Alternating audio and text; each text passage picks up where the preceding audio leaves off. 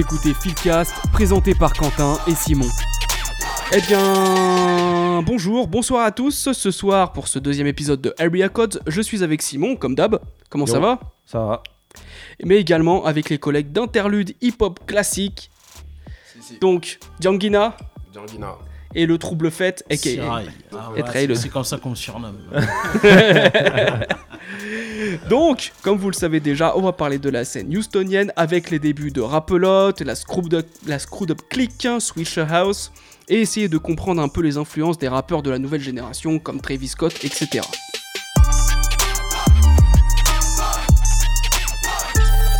Située dans l'état du Texas, Houston est la quatrième plus grande ville des États-Unis après New York, Los Angeles et Chicago. On la connaît pour son industrie pétrochimique, pour son port, pari- pour son port maritime qui, golfe- qui borde le golfe du Mexique et son centre spatial, installé par la NASA qui assure l'entraînement des astronautes et le contrôle des missions spatiales. D'où le célèbre Houston, on a un problème. Au niveau des sports, euh, il y a les Rockets de Houston avec James Harden qui a, qui a joué là-bas entre 2012 et 2021. Les Astros de Houston. Mais en dehors de ces diverses activités économiques, la musique de Houston a toujours fait, au moins la musique du Texas a toujours fait parler d'elle depuis l'époque du honky tonk jusqu'au dirty south. La H-Town a une influence fondamentale dans le rap US. Et dans la musique au Texas, ça a commencé avec Scott Joplin avec le ragtime, T-Bone Walker et Stevie Ray Vaughan avec le blues, Selena avec le Tex-Mex et la musique euh, mexicaine mélangée avec la musique américaine, les ZZ Top avec le hard rock. Et à Dallas, il y a Erika Badu avec la New Soul, qui nous parle déjà un peu plus. Les Destiny Child avec le RB, donc Beyoncé vient de Houston. Et, Et on a oublié un gars que t'as pas cité. Je Et c'est quoi le- remarque tout à l'heure. Qui Euh, ça DJ Premier est né à Houston. Oh Ah, il vient de Houston. Ouais, ouais, il a grandi Première à nouvelle. Houston jusqu'à Attention, ses... faut parler de- vraiment. Oula, il Il, a- Oui, tout à fait. Il a, il grandi jusqu'à ses 15 ans, 16 ans là-bas et après il a déménagé à, à NYC, je crois. Mais il est de, il est de Houston à la base. D'accord, ok. Mais avec zéro influence euh, houstonienne. Euh, ah oui, non, là c'est. T'as l'impression qu'il est né à New York. C'est clair. On va parler, on va commencer en parlant de, de Rapelote. Donc là, je- ce que je vais vous passer, c'est le premier son vraiment qui est sorti de Houston. Et il s'agit de ça. Girls, girls, hounding homeboys all day non-stop because he got a live call. She's on his job. See if you're walking down the street, there's no conversation. The girl wants a man with some damn transportation. Step out of my Benz, cold be locked down. Ghetto Boys Car Freak, donc le premier morceau euh, des Ghetto Boys et le premier morceau qui est sorti de Houston. Alors Ghetto Boys, il l'écrivait avec deux T au début, après c'est devenu avec euh, un T. Et ça va me permettre aussi un petit peu de parler de Jay Prince entre nous. Yes. Qu'est-ce que vous pensez à peu près de ce que Rapelote a, a influencé au niveau euh, international, euh, au niveau euh, même, même déjà au niveau Houston, hein, au niveau de Houston. Qu'est-ce Ouais. que vrai, pour moi, c'est la maison mère de Houston. hein. C'est, euh, c'est euh, même si DJ Screw il était là peut-être avant, euh, avant Jay Prince, je sais pas, je dis peut-être des conneries, mais Rapelote c'est la maison mère. Quand tu me dis Rapelote, c'est obligatoirement que c'est Houston. C'est euh, Jay Prince qui a mis Houston sur la carte du rap, pour Mm. moi, principalement. Ouais.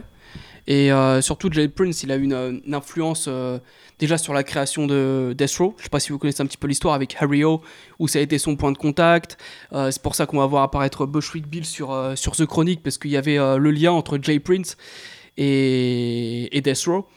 Et après, ça va lui permettre aussi de signer des artistes un peu West Coast, donc comme Yuck Mouse, euh, Pop LQ, CJ Mack, etc. Et, et voilà. Euh, je vous propose qu'on commence à, aussi à s'écouter le morceau le plus iconique euh, des, des Ghetto Boys. At night I can't sleep. I toss and turn, candlesticks in the dark, visions of bodies being burned. Four walls just staring at a nigga. I'm paranoid, sleeping with my finger on the. Mind Playing Tricks on Me des Ghetto Boys. Quel morceau incroyable, n'est-ce pas? Euh, super morceau. Pour être euh, honnête, euh, c'est un morceau que j'apprécie. Après, c'est loin d'être l'un de mes morceaux favoris des Ghetto Boys, mais je pense que ce morceau a au moins le mérite euh, d'avoir participé. D'ailleurs, je le lisais euh, dans, euh, enfin, assez, enfin, il y a longtemps d'ailleurs dans, dans, dans le livre de, de Scarface, qui disait justement que c'était le morceau qui leur avait donné justement une popularité nationale. Euh, c'était le premier morceau, peut-être même de Houston, à avoir eu et avoir acquis une véritable Ah, reconnaissance sur le, le marché, enfin national pour le coup. Ouais. Euh, après, je trouve que c'est pas, à mon sens, c'est pas du tout le, le sens. Encore une fois, après ça, c'est c'est purement subjectif. euh, mon morceau favori de, de Scarface, mais pour la petite anecdote, il le racontait. En disant justement que le titre euh, My Mind Playing Tricks on Me, c'était justement à la base un titre qui lui était venu à lui personnellement, parce que c'était à la base une, euh, une, euh, une phrase que lui ressortait beaucoup sa grand-mère, parce qu'il a beaucoup grandi avec sa grand-mère, et justement c'était une phrase que lui ressortait Mm. beaucoup sa grand-mère en lui disant, euh, en gros, euh, tu sais, tu te fais des films, quoi, où, euh, Mm. où tu te trompes finalement. Et donc c'est un truc qui, c'est une phrase qui lui est restée comme une phrase de sa grand-mère, et qu'il a, qu'il a ensuite, pour le coup, retranscrit en musique. et, C'est marrant ce, que tu me dis, parce que euh, tu connais le morceau Ain't Up, Ain't Up de Mob Mo- MOP, pardon évidemment. Bah pareil, c'est la grand-mère de Billy Dance ou de Lil Femme qui, à chaque Ah, fois que d'accord, quelqu'un euh, frappait à la porte, disait Allez hop Et c'est de- ils ont créé un banger avec ça. mais mais c'est marrant parce que là, pour le coup, bon, après, on va, on- on va faire, je pense, une petite digression là-dessus, mais l'influence parfois des grands-mères, et euh, c'est exactement la Mike même Jones. histoire, par exemple, pour Mike Jones aussi, C'est par exemple. ouais, Ouais. le- le- son- Oui. euh, c'est c'est sa, grand-mère qui lui a donné en fait l'idée de. Ouais, on va en Euh, parler de- après, de- mais, mais, ouais, mais oui, c'est c'est sa grand-mère qui lui a dit de. Après, bah, les grand-mères ont une grande influence parce que, après, tu sais, dans, dans, dans leur euh, schéma de familial, effectivement, t'en as énormément qui ont été élevés euh, par leurs grands-parents, en fait, surtout leurs Non, grand-mères. mais parfois sur des. Ouais, mais bien sûr. Mais 50 Cent aussi. Euh, J'allais euh, le dire, ouais, ouais, 50 aussi, ouais. ouais. 50 aussi, c'est- c'est. Parfois, des, les, les grands-parents ont des influences comme ça. En plus, euh. c'est- comme on dit, ces grand-mères, on oublie, elles ont été jeunes, elles ont, tu vois, elles ont, elles ont eu leur vie, donc. Et, euh, et pareil, bah voilà, euh, l'ém- l'émission a à peine commencé, c'est la grand-mère de Master P qui lui a soufflé euh, nos limites. Voilà. Je te Ah dit là chaque là émission. T'as vu, mais c'est incroyable. Ah, je suis content. Voilà. J'ai même pas attendu qu'on s'échauffe. Allez, vas-y, nos limites, on y va. Au moins, c'est fait. Allez, pour revenir sur, euh, sur Mind Playing Tricks on Me, déjà, euh, le, le morceau est dingue. Il a pas trop marché en France. Moi, en tout cas, j'étais j'étais pas né quand il est sorti, mais il a pas trop marché en France, il me semble. Mais c'est surtout déjà ce qui est dingue dans ce morceau. Déjà, l'instru, elle est ouf, mais c'est ce qu'ils disent. Ouais, non, non, mais c'est non, C'est c'est ce marrant parce que quand tu disais qu'il a pas trop marché en France, mais j'allais répondre, mais quel morceau de rap à cette époque-là euh, marchait en France? Mais bon, Euh, oui, j'en ai un. You Can Touch This de MC Hammer. Voilà. Bon, partant du Mais principe que. c'est parce que c'est. Débat, mais après, j'ai pas envie de casser du sucre sur le dos de, de MC Hammer. Surtout pas. légende, mais, euh, mais bon, je pense qu'il C'est est à clair. considérer dans un autre registre que les Ghetto Boys, euh, NWA et Ouais, tout non. ce qui va, et tout ce qui ouais, va pour- perdre. de Donc, euh, l'époque. donc voilà. Après, je sais pas si l'idée c'était de rester sur euh, ce son-là ou si c'était de développer davantage sur les. Un peu tout, ouais, c'est c'est libre antenne, c'est comme tu veux. Non, alors, euh, moi, ce que je trouve quand même intéressant de dire, euh, parce que le Weekend Be Stopped des Ghetto Boys, qui est donc l'album euh, sur lequel on retrouve justement ce son-là, c'est un album qui, euh, c'est un album qui est intéressant parce que c'est, je pense, l'un des premiers albums à officiellement peut-être acquérir le statut de classique euh, sur la scène de Houston. Mm. Ouais. Néanmoins, ça fait partie de ces albums et on en discutait un petit peu en off euh, justement avant que l'émission commence. euh, on prenait un petit peu ce, ce parallèle-là avec, euh, avec Wu-Tang et notamment le premier album de Wu-Tang. C'est effectivement un, un album qui, à mon sens, a les lettres de noblesse d'un classique, mais qui, à mon sens, aujourd'hui a une replay value qui est extrêmement euh, faible, Ouais, de fou. Pour être euh, totalement honnête. Après, le but, c'est pas non ça, plus d'être. euh, ça a mal vieilli. Alors, à part deux morceaux, c'est euh, justement Mind Playing Tricks on Me et celui qui vient juste après. euh, je trouve que ceux-là, ils sont, ils sont vraiment pas mal, mais les autres, j'ai vraiment un peu de mal à les écouter. Genre Chucky, euh, j'ai j'ai du mal quoi. Bon. C'est des sons en fait qui marquent une époque aussi, tu vois, qui sont inscrits dans, dans une époque. Mm. Et aussi pourquoi cet album est, euh, est classique, c'est la pochette qui est iconique. Ouais, de fou. Ah bah, Parce que cette pochette-là, sans. euh, en plus, on en parlait aussi en off. Mm. C'est-à-dire que cette pochette-là, pour beaucoup, on l'a vue, mais on l'associait pas au Ghetto Boy. C'est une photo, combien de fois je l'ai vue, mais je l'associais pas du tout au Ghetto Ah Boy bon? quand, quand j'étais plus jeune. Quand- honnêtement, les Ghetto Boys, il faut être honnête, on les a connus pour la plupart. Faut, je pense pour, pour nous, honnêtement, pour la plupart, à part si tu avais peut-être des grands frères et vraiment qui étaient vraiment avertis. C'est plus dans les années 2000, euh, je trouve que euh, les Ghetto Boys, euh, pour beaucoup, on, les a, on les a vraiment connus. Ouais. Je me souviens que cette pochette-là, tu vois, je l'avais déjà vue, je- j'avais déjà vu, ça m'avait toujours marqué. Et c'est euh, bien, bien, mais vraiment bien après que j'ai associé cette pochette, tu vois, au, au Ghetto Boy. Surtout qu'en plus, la, la, la photo ne fait vraiment pas photo de couverture d'album. Bah, du tout. Non, mais je plus, pense que c'est euh, vraiment la photo, ils l'ont prise cash comme ça. Ouais, et mais puis, Ouais, c'est euh, bah, pas- justement, tu en, tu en parles dans un de tes posts sur Instagram, sur la, Ouais. la page Instagram de Interlude hip-hop classique, il faut le dire en entier, Oh, où tu parles justement de la petite anecdote et que j'avais aussi évoqué dans une autre vidéo, c'est que Bushwick Bill, il venait, il venait de, de, de s'esquinter l'œil. Enfin, en gros, il sait, on ne sait pas si c'est lui ou si c'est sa, sa copine qui a tiré, mais en gros, on lui a tiré une balle dans l'œil Willy et Jay Prince, vrai. il est arrivé, il a pris une photo, mais en vrai, tu vois Scarface et Willie D, ils sont pas bien là. Par contre, je me suis demandé, les C'est plus mecs. Scarface, en fait, je trouve. C'est plus Scarface, Il dit, T'as vu, il sourit, en vrai, il prend la- Moi, j'ai l'impression que lui, il prend la pause. euh, Je sais pas pourquoi. Non, mais ça, c'est son côté. euh, tu sais, Willy D, c'est c'est un peu le mec côté côté boxeur, tu vois. Et ce qui est drôle, c'est que quand tu vois derrière, là, ils sont détendus, tu vois. euh, ils sont... ça, ça m'a toujours fait marrer. Bah, c'est avant l'opération et après, là, non Ouais, voilà, bah oui, Euh, mais c'est ça, ouais. Ouais, exactement. Mais ce qu'il disait. euh, Mais moi, ça ça m'a étonné. Ils ont eu le temps de mettre leur chapeau et tout, mettre leur chemise boutonnée jusqu'en haut euh, pour aller euh, à l'hôpital. En fait, ils, étaient vraiment, hein. ils étaient vraiment allés le voir. Alors là, pour le coup, enfin, bon, après, je, je me replonge dans mes vieux souvenirs justement de, de ces mémoires de Scarface, mais qu'ils le disaient vraiment, qu'ils étaient véritablement allés le voir euh, de manière euh, complètement inopinée. Et que, euh, alors je sais plus si c'est Jay Prince lui-même qui prend la photo ou peu importe, mais que la photo. C'est Jay Prince qui l'a été- qui l'a prise, ouais. D'accord, a- la, vra- la photo, semble-t-il, a vraiment été prise sur le moment. Ouais. Et en revoyant justement les clichés, ok, ça ce sera notre future couverture d'album. Après, c'est l'instant du moment et je trouve que c'est peut-être intéressant justement d'avoir ce, euh, cette expression euh, qui est justement pas forcément définie sur la- le visage Mm, des gens où ils sont ni contents, ni. Tu vois, mais peut-être juste surpris finalement. Qui fait peut-être aussi que la Je trouve couverture. Scarface, est- il a le Alors, dans les commentaires, il y a le beau Garneau qui vient d'arriver, on, on le salue. on. Yeah, bang bang, on sait qu'il est là, Arnaud. aka Arnaud Torius, Big up, big aka I- Arnaud T by Nature, Arnaud Stradamus Arnaud et. IBN. et IBN qui nous confirme, bon, bon- bonsoir ou bonjour à toi, euh, que c'est James Prince qui a, qui a pris la photo et les autres ont kiffé. Et salut à Alfred aussi. D'accord. Voilà. Ouais, le Bougarno, tu reconnais euh, à ma droite le trouble fait. Hein. Ah le- le- Ah là là là là là. Il a Bon. deux doigts de balancer des dingueries, on le calme voilà, encore. là. Nous n'avons pas remonté euh, encore une fois les hostilités. Ouais. Ah, tu commences, tu commences. Attendons un peu. C'est qui qui fait la prod de My Mind Playing euh, Mind Playing C'est. Euh, Il y a rien dans le. dans- Alors là, C'est pas Mais- Enojo, non?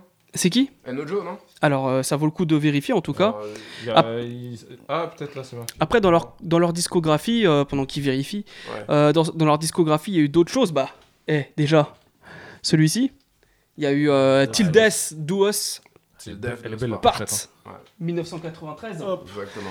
Donc, euh, très belle pochette aussi. On voit Bushwick Bill qui, sur une chaise électrique, si je me trompe pas. Et là, Big Mike, il y a du sur une Enojo chaise et du électrique. Mike Dean, ouais. Et donc, c'est celui où il y a Big Mike.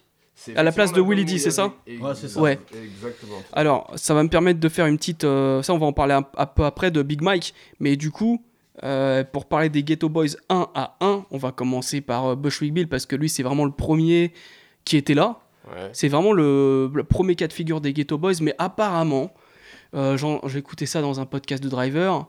Euh, Bushwick Bill aurait été pris parce qu'il est nain. Enfin, de petite taille, je sais pas si on doit dire nain. De petite taille. Et du coup, comme ça faisait un petit peu. euh, ça faisait un petit peu euh, étrange, ça allait, il voulait vraiment des personnages un petit peu Bah, euh, folklorique, ça. folkloriques, tu vois. Il s'est dit bon bah on va on, on va le prendre. En plus il vient de New York, tout le fait qu'il s'appelle euh, Bushwick. Donc bon euh, en fait quand t'es à Houston, tu te dis euh, oh c'est un- mec qui vient de New York, oh il s'est rappé. Tu vois forcément il y a ce côté, il vient de New York donc euh, il y a le il s'est rappé donc il a pris euh, Bushwick Bill. Ah, Bushwick est, Bushwick est un danseur à la base. Et c'est un danseur aussi, exactement. Et Bushwick, euh, à la base, lorsqu'il euh, l'intègre et il fait ses premiers pas au sein des Ghetto Boys, enfin, lorsqu'il entre et qu'il est considéré comme étant partie intégrante des Ghetto Boys, il est surtout con- considéré comme étant un hype man en fait. C'est euh, Oui. comme Flavor Flav était pour Public Enemy finalement. C'est ça. C'est pas un MC et c'est justement là que c'est intéressant justement parce que de voir l'évolution de Bushwick avec les Ghetto Boys, c'est que il était considéré à la base comme uniquement un hype man et un danseur euh, sur scène. Et finalement, sur ses premiers raps, et d'ailleurs, euh, Scarface, j'aurais dû le relire ce livre-là parce qu'il dit beaucoup de choses intéressantes là-dessus. Mais justement, il le dit, C'est quel livre? C'est le livre qui s'appelle Diary of a Madman, comme d'ailleurs un des sons En de. 2008, il est sorti. euh, un des sons de- D'accord. Comme, un- comme d'ailleurs un des sons de. Comment dirais-je de, de Scarface. Et euh, il le raconte justement, il dit qu'à la base, Bushwick n'écrivait pas, ne, ne rappait pas, n'écrivait pas, etc. Et que finalement, un jour venu, il a commencé à rapper devant Scarface. Scarface a commencé à lui écrire ses raps. Et d'ailleurs, pendant très longtemps, Scarface lui écrivait ses C'est raps. Scarface et Willie D qui écrivent ses raps. euh. Exactement, ouais. tout à fait. Et c'est par un petit peu la force des choses qu'il s'est mis à rapper et que finalement on lui a dit qu'il était pas si mal que ça et qu'il a commencé et qu'il a continué à rapper. Mais sinon, à la base, il était pas du tout un rappeur. Et il avait aucune vocation à être euh, un rappeur ou du moins à être l'un des, des, des rappeurs vedettes des Ghetto Boys. Non. Mais bon, euh, voilà, après l'histoire est, est faite comme ça un petit peu de.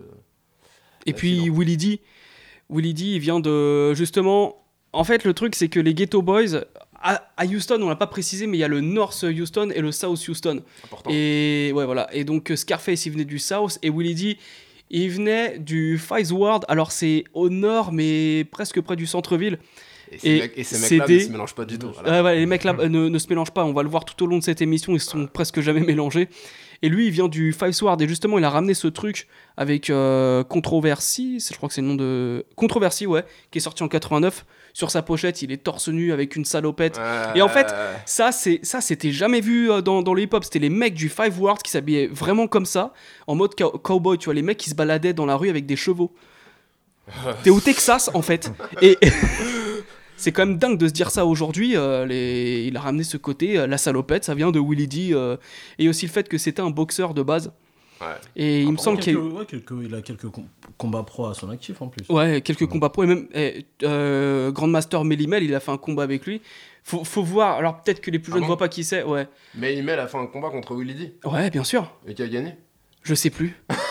Ah, Mais- ça, Ah, je savais pas du-. Bah, faut, ça faut le voir, mais j'ai entendu qu'il y a des histoires de combat. euh, Ah, à mon avis, il y a eu un, un It's a Time, mais parce que ce sont des rappeurs, au niveau de la notoriété, ils ont pas voulu. euh, Bah, euh, Voilà. Justement. Au contraire, ça aurait été plutôt même au contraire ben, bénéfique pour Mais eux. faut voir Mélimel, parce que pour ceux qui voient pas, c'est une armoire à glace. hein. C'est euh, Willy D. euh, Mélimel. Bah, déjà, Willy dit, mais Ouais, Mélimel, non, mais c'est. les deux, ils ont, ils ont des- ils ont, comme dit, sont des beaux bébés. Ils ont, ils ont un beau C'est des beaux bébés. Ah, Des beaux bébés. Ah ouais, ils ont- ils ont un beau gabarit. Ça, c'est sûr. Et euh, du coup, après, dans les carrières solo, la, la plus convaincante et celle qui, sur laquelle on se rejoint un petit peu, je pense que c'est celle de Scarface.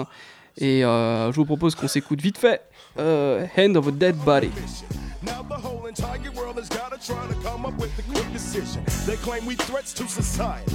And now they're calling on the government to try to make Ah, je vois que ça bouge la tête là. Scarface, hein. Scarface, euh, je pense, euh, comme, euh, comme, euh, pour moi, ex- excepté Rakim, je pense que c'est le, le rappeur le plus respecté du rap game. Ouais, de fou.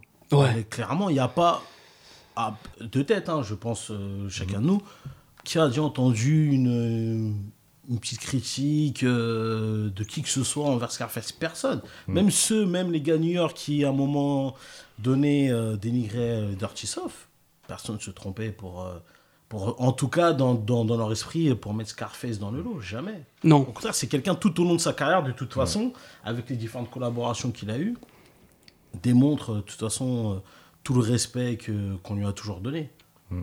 Ah oui, ça, bah, ça c'est sûr. Il y en a beaucoup Et- qui revendiquent, enfin qui disent que Scarface est le vrai King of the South. Tu vois. Là, à l'époque où T.I. se proclamait Avec les King, flips. Oui, ouais, ouais. Rick Ross disait Ouais, que les c'était le boss, euh, Ludacris, machin, Ouais, disait les- tout ouais, ça, les etc. Attends, Ouais, Ludacris, c'est le boss de rien du tout. hein. Ouais, non, mais, mais à l'époque où il était en clash avec T.I., il se pro- il se Ouais, il se proclamait- il revendiquait s'autoproclamait ouais. King, euh, King of the South, mais il y en a plein, et ils sont arrivés, ils ont dit, Mm. Ah, les gars, c'est quand même Scarface le. Non, Mais en fait, c'est ça qui King. quand tu te revendiques pas de quelque chose, ce Ouais. sont les autres qui le disent pour toi. Et c'est ça qui Mm. parle Scarface. Ah oui, mais il a pas besoin de le revendiquer déjà, Scarface. On, on le sait, c'est écrit. Les autres parlent pour lui, euh, ce soit euh, t'entends Jay quand il parle de Scarface. euh, Bah, déjà Bah, parce c'est que il, est dans, il était dans les Ghetto Boys, donc qui était le premier groupe et pionnier euh, iconique de Houston. Euh, Il y a le côté storytelling, euh, les liens qu'il. Alors déjà, petite anecdote, mais c'est tout con. C'est le rappeur préféré de Tupac. Point barre. Ouais. Et c'est vrai que quand t'écoutes The Diary, il y, a des- il y a des trucs au niveau des prods, là, ce qu'on vient de s'entendre, c'est des prods un peu à la Tupac. Hein. Tupac, Il y a euh, un feat avec il est- aussi, non? Euh, c'est sur, Smile, c'est hein, Smile, c'est sur, sur. euh, sur Diary, non, c'est sur The Untouchable. C'est Ah ouais 97. Ah, d'accord. Ouais. C'est 97. Et en fait, il était Mais mort il... c'est Ice Cube qui est sur euh, Diary. C'est Ice Cube, Ouais, bah, c'est bah, ouais. c'est le morceau qu'on vient de s'écouter qui est avec Ouais, Ice Cube. Et Divine, Devin the Dude, dont on va parler un peu après, donc je sais que t'aimes bien. Ouais. C'est vrai Et Ouais, c'est cool. ah, il aime beaucoup Devin the Dude. J'aime beaucoup, j'aime bien, tu vois, tranquille. enfin, Euh, non, mais pour Scarface. Il n'y a pas d'attaque personnelle, hein, t'as le droit d'aider. euh, Voilà, ça commence, hein, tu commences, mais tu commences. juste. Arrêtez, euh, on n'a rien dit. euh, Commence encore rien une fois. encore. Encore une fois. Non, mais encore rien dit toujours toi. on va en parler de, de Devin the Dude après. Euh, Scarface, il y a donc du coup The Diary, qui est un très bon album, qui a été écrit euh, vraiment dans des conditions Un excellent album. Scarface, c'est surtout, il faut en parler, c'est quelqu'un qui est assez instable qui euh, a eu des pensées suicidaires pendant très longtemps, qui... Ce qui était un peu un écorché vif. On parle de DMX comme écorché vif, mais euh, Scarface, euh, c'en est un aussi. On le voit. Je pense que par sa personne, peut-être ça se dégage moins de sa personne. Effectivement, d'un DMX qui, qui, qui, lui, euh, qui lui, a clairement écorché lui dans sa manière d'être. Ah, mais très ouais c'est un personnage qui enfin un personnage qui était très, personnage, très, très voilà. volubile très exactement, très, très alors dans que- l'excès etc mais c'est pas du tout le cas de Scarface. Mais simplement pour revenir sur la question de Scarface parce que euh, bon ceux qui me connaissent hein, et notamment mon gars Sirai euh, connaît très bien ma, ma passion euh, pour, pour ce personnage là qui effectivement est l'un des personnages qui à mon sens est, euh, possède l'une des discographies les plus propres Ouais. de l'histoire du rap et c'est peut-être aussi intéressant de le dire après, maintenant, sur l'aspect, euh, tu le disais, l'aspect du. euh, la perception qu'ont les gens de lui, ou peut-être l'absence de critique qu'il peut y avoir autour de son personnage, ce qui est quand même intéressant de noter, c'est que je pense que c'est. C'est peut-être aussi un des gros reproches que j'ai à faire sur, sur Scarface, c'est que. euh, alors après, il y a des, raisons, et peut-être qu'on en arrivera un petit peu plus loin dans le débat, c'est qu'il a jamais réussi à passer ce cap en termes de popularité, en termes de succès commercial, euh, qui euh, qui lui aurait permis peut-être d'atteindre le stade euh, d'un d'un Jet, d'un d'un Tupac, d'un d'un Snoop Dogg, auquel il aurait il- 15 fois pu prétendre. Mais 15 fois pu prétendre Alors, en termes de. dis même pas même ces noms, euh, parce que si tu fais même le comparatif, on parlait de toute façon de King of Soul, tu vois, cette popularité qu'ont eu les T.I., les Lil Wayne, tu vois. Ouais, mais enfin, je, je parle en termes de, enfin, plutôt Oui, en termes je- de chronologie et d'époque. Ouais, de mais chronologie, après, oui, des- si- des si on époques, prend les mecs tu des vois, voilà. de- des années 2000, Ouais, etc., bien sûr. effectivement, c'est vrai que c'est plus loin, mais, Mais- effectivement, ouais, mais oui, parallèle ouais, au niveau. Après, euh, effectivement, c'est- peut-être dû à tout un tas de, de causes qu'on pourra avoir de- par la suite euh, de, de la discussion, mais c'est effectivement malheureusement le seul aspect sur lequel je resterai toujours sur ma fin lorsqu'il est question de Scarface, c'est qu'il a jamais réussi à passer cette espèce de, de plafond de verre. Et malheureusement, il reste toujours euh, dans une espèce de confidentialité. Donc le fait de ne pas le retrouver euh, sous le feu des critiques ou peut-être euh, comme étant un artiste à controverse, c'est peut-être aussi dû au fait que bah, malheureusement, il reste cantonné à à un petit cercle de puristes, j'ai envie de dire. Un Et cercle de- de- demander aux gens. Moi, euh, je pense que c'est il est, il est tombé dans les mauvais clans à chaque fois. C'est-à-dire que quand il était chez Rapolod, bah, Jay Prince, il le payait pas ce qu'il fallait. Bon, il payait, mais un petit peu. Et après, il est chez Def Jam. Et Def Jam, c'est pas qu'ils l'ont pris pour un con, mais c'est qu'ils lui faisaient confiance qu'à moitié. Ils se sont dit, ouais, c'est le, King of, c'est le King of South, Scarface. Il va nous trouver des artistes. Donc, il a trouvé Ludacris, en quelque sorte, Ouais. qui a formé DTP. Il a voulu euh, trouver euh. Lil Flip. Ouais, mais alors. Le problème, c'est que ces mecs-là n'ont pas été signés chez Def Jam. Def Jam, Ouais, ils ont fait. Ouais, Lil Flip, on s'en pas- fout. Et ça a marché quand il a signé euh, je sais plus, je sais plus chez qui. Rick Ross, Ross pas- aussi, ouais, pas- ils ont- alors que lui, il voulait ramener Rick Ross.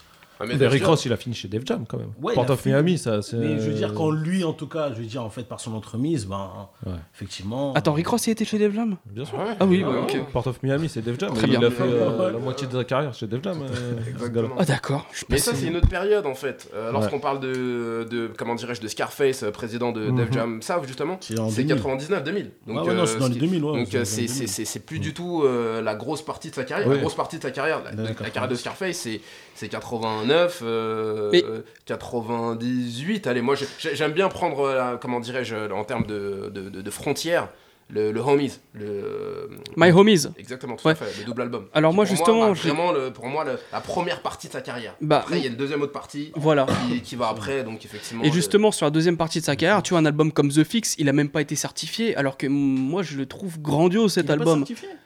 Il est pas certifié. Ouais, pas sorti. Ah ouais, putain, je, je- je pensais qu'il avait fait au moins platine. Bah je- ouais, non, mais même pas. Alors attends, Ah, déjà, là. déjà faire platine, c'est chaud. Il a même pas fait or, tu vois.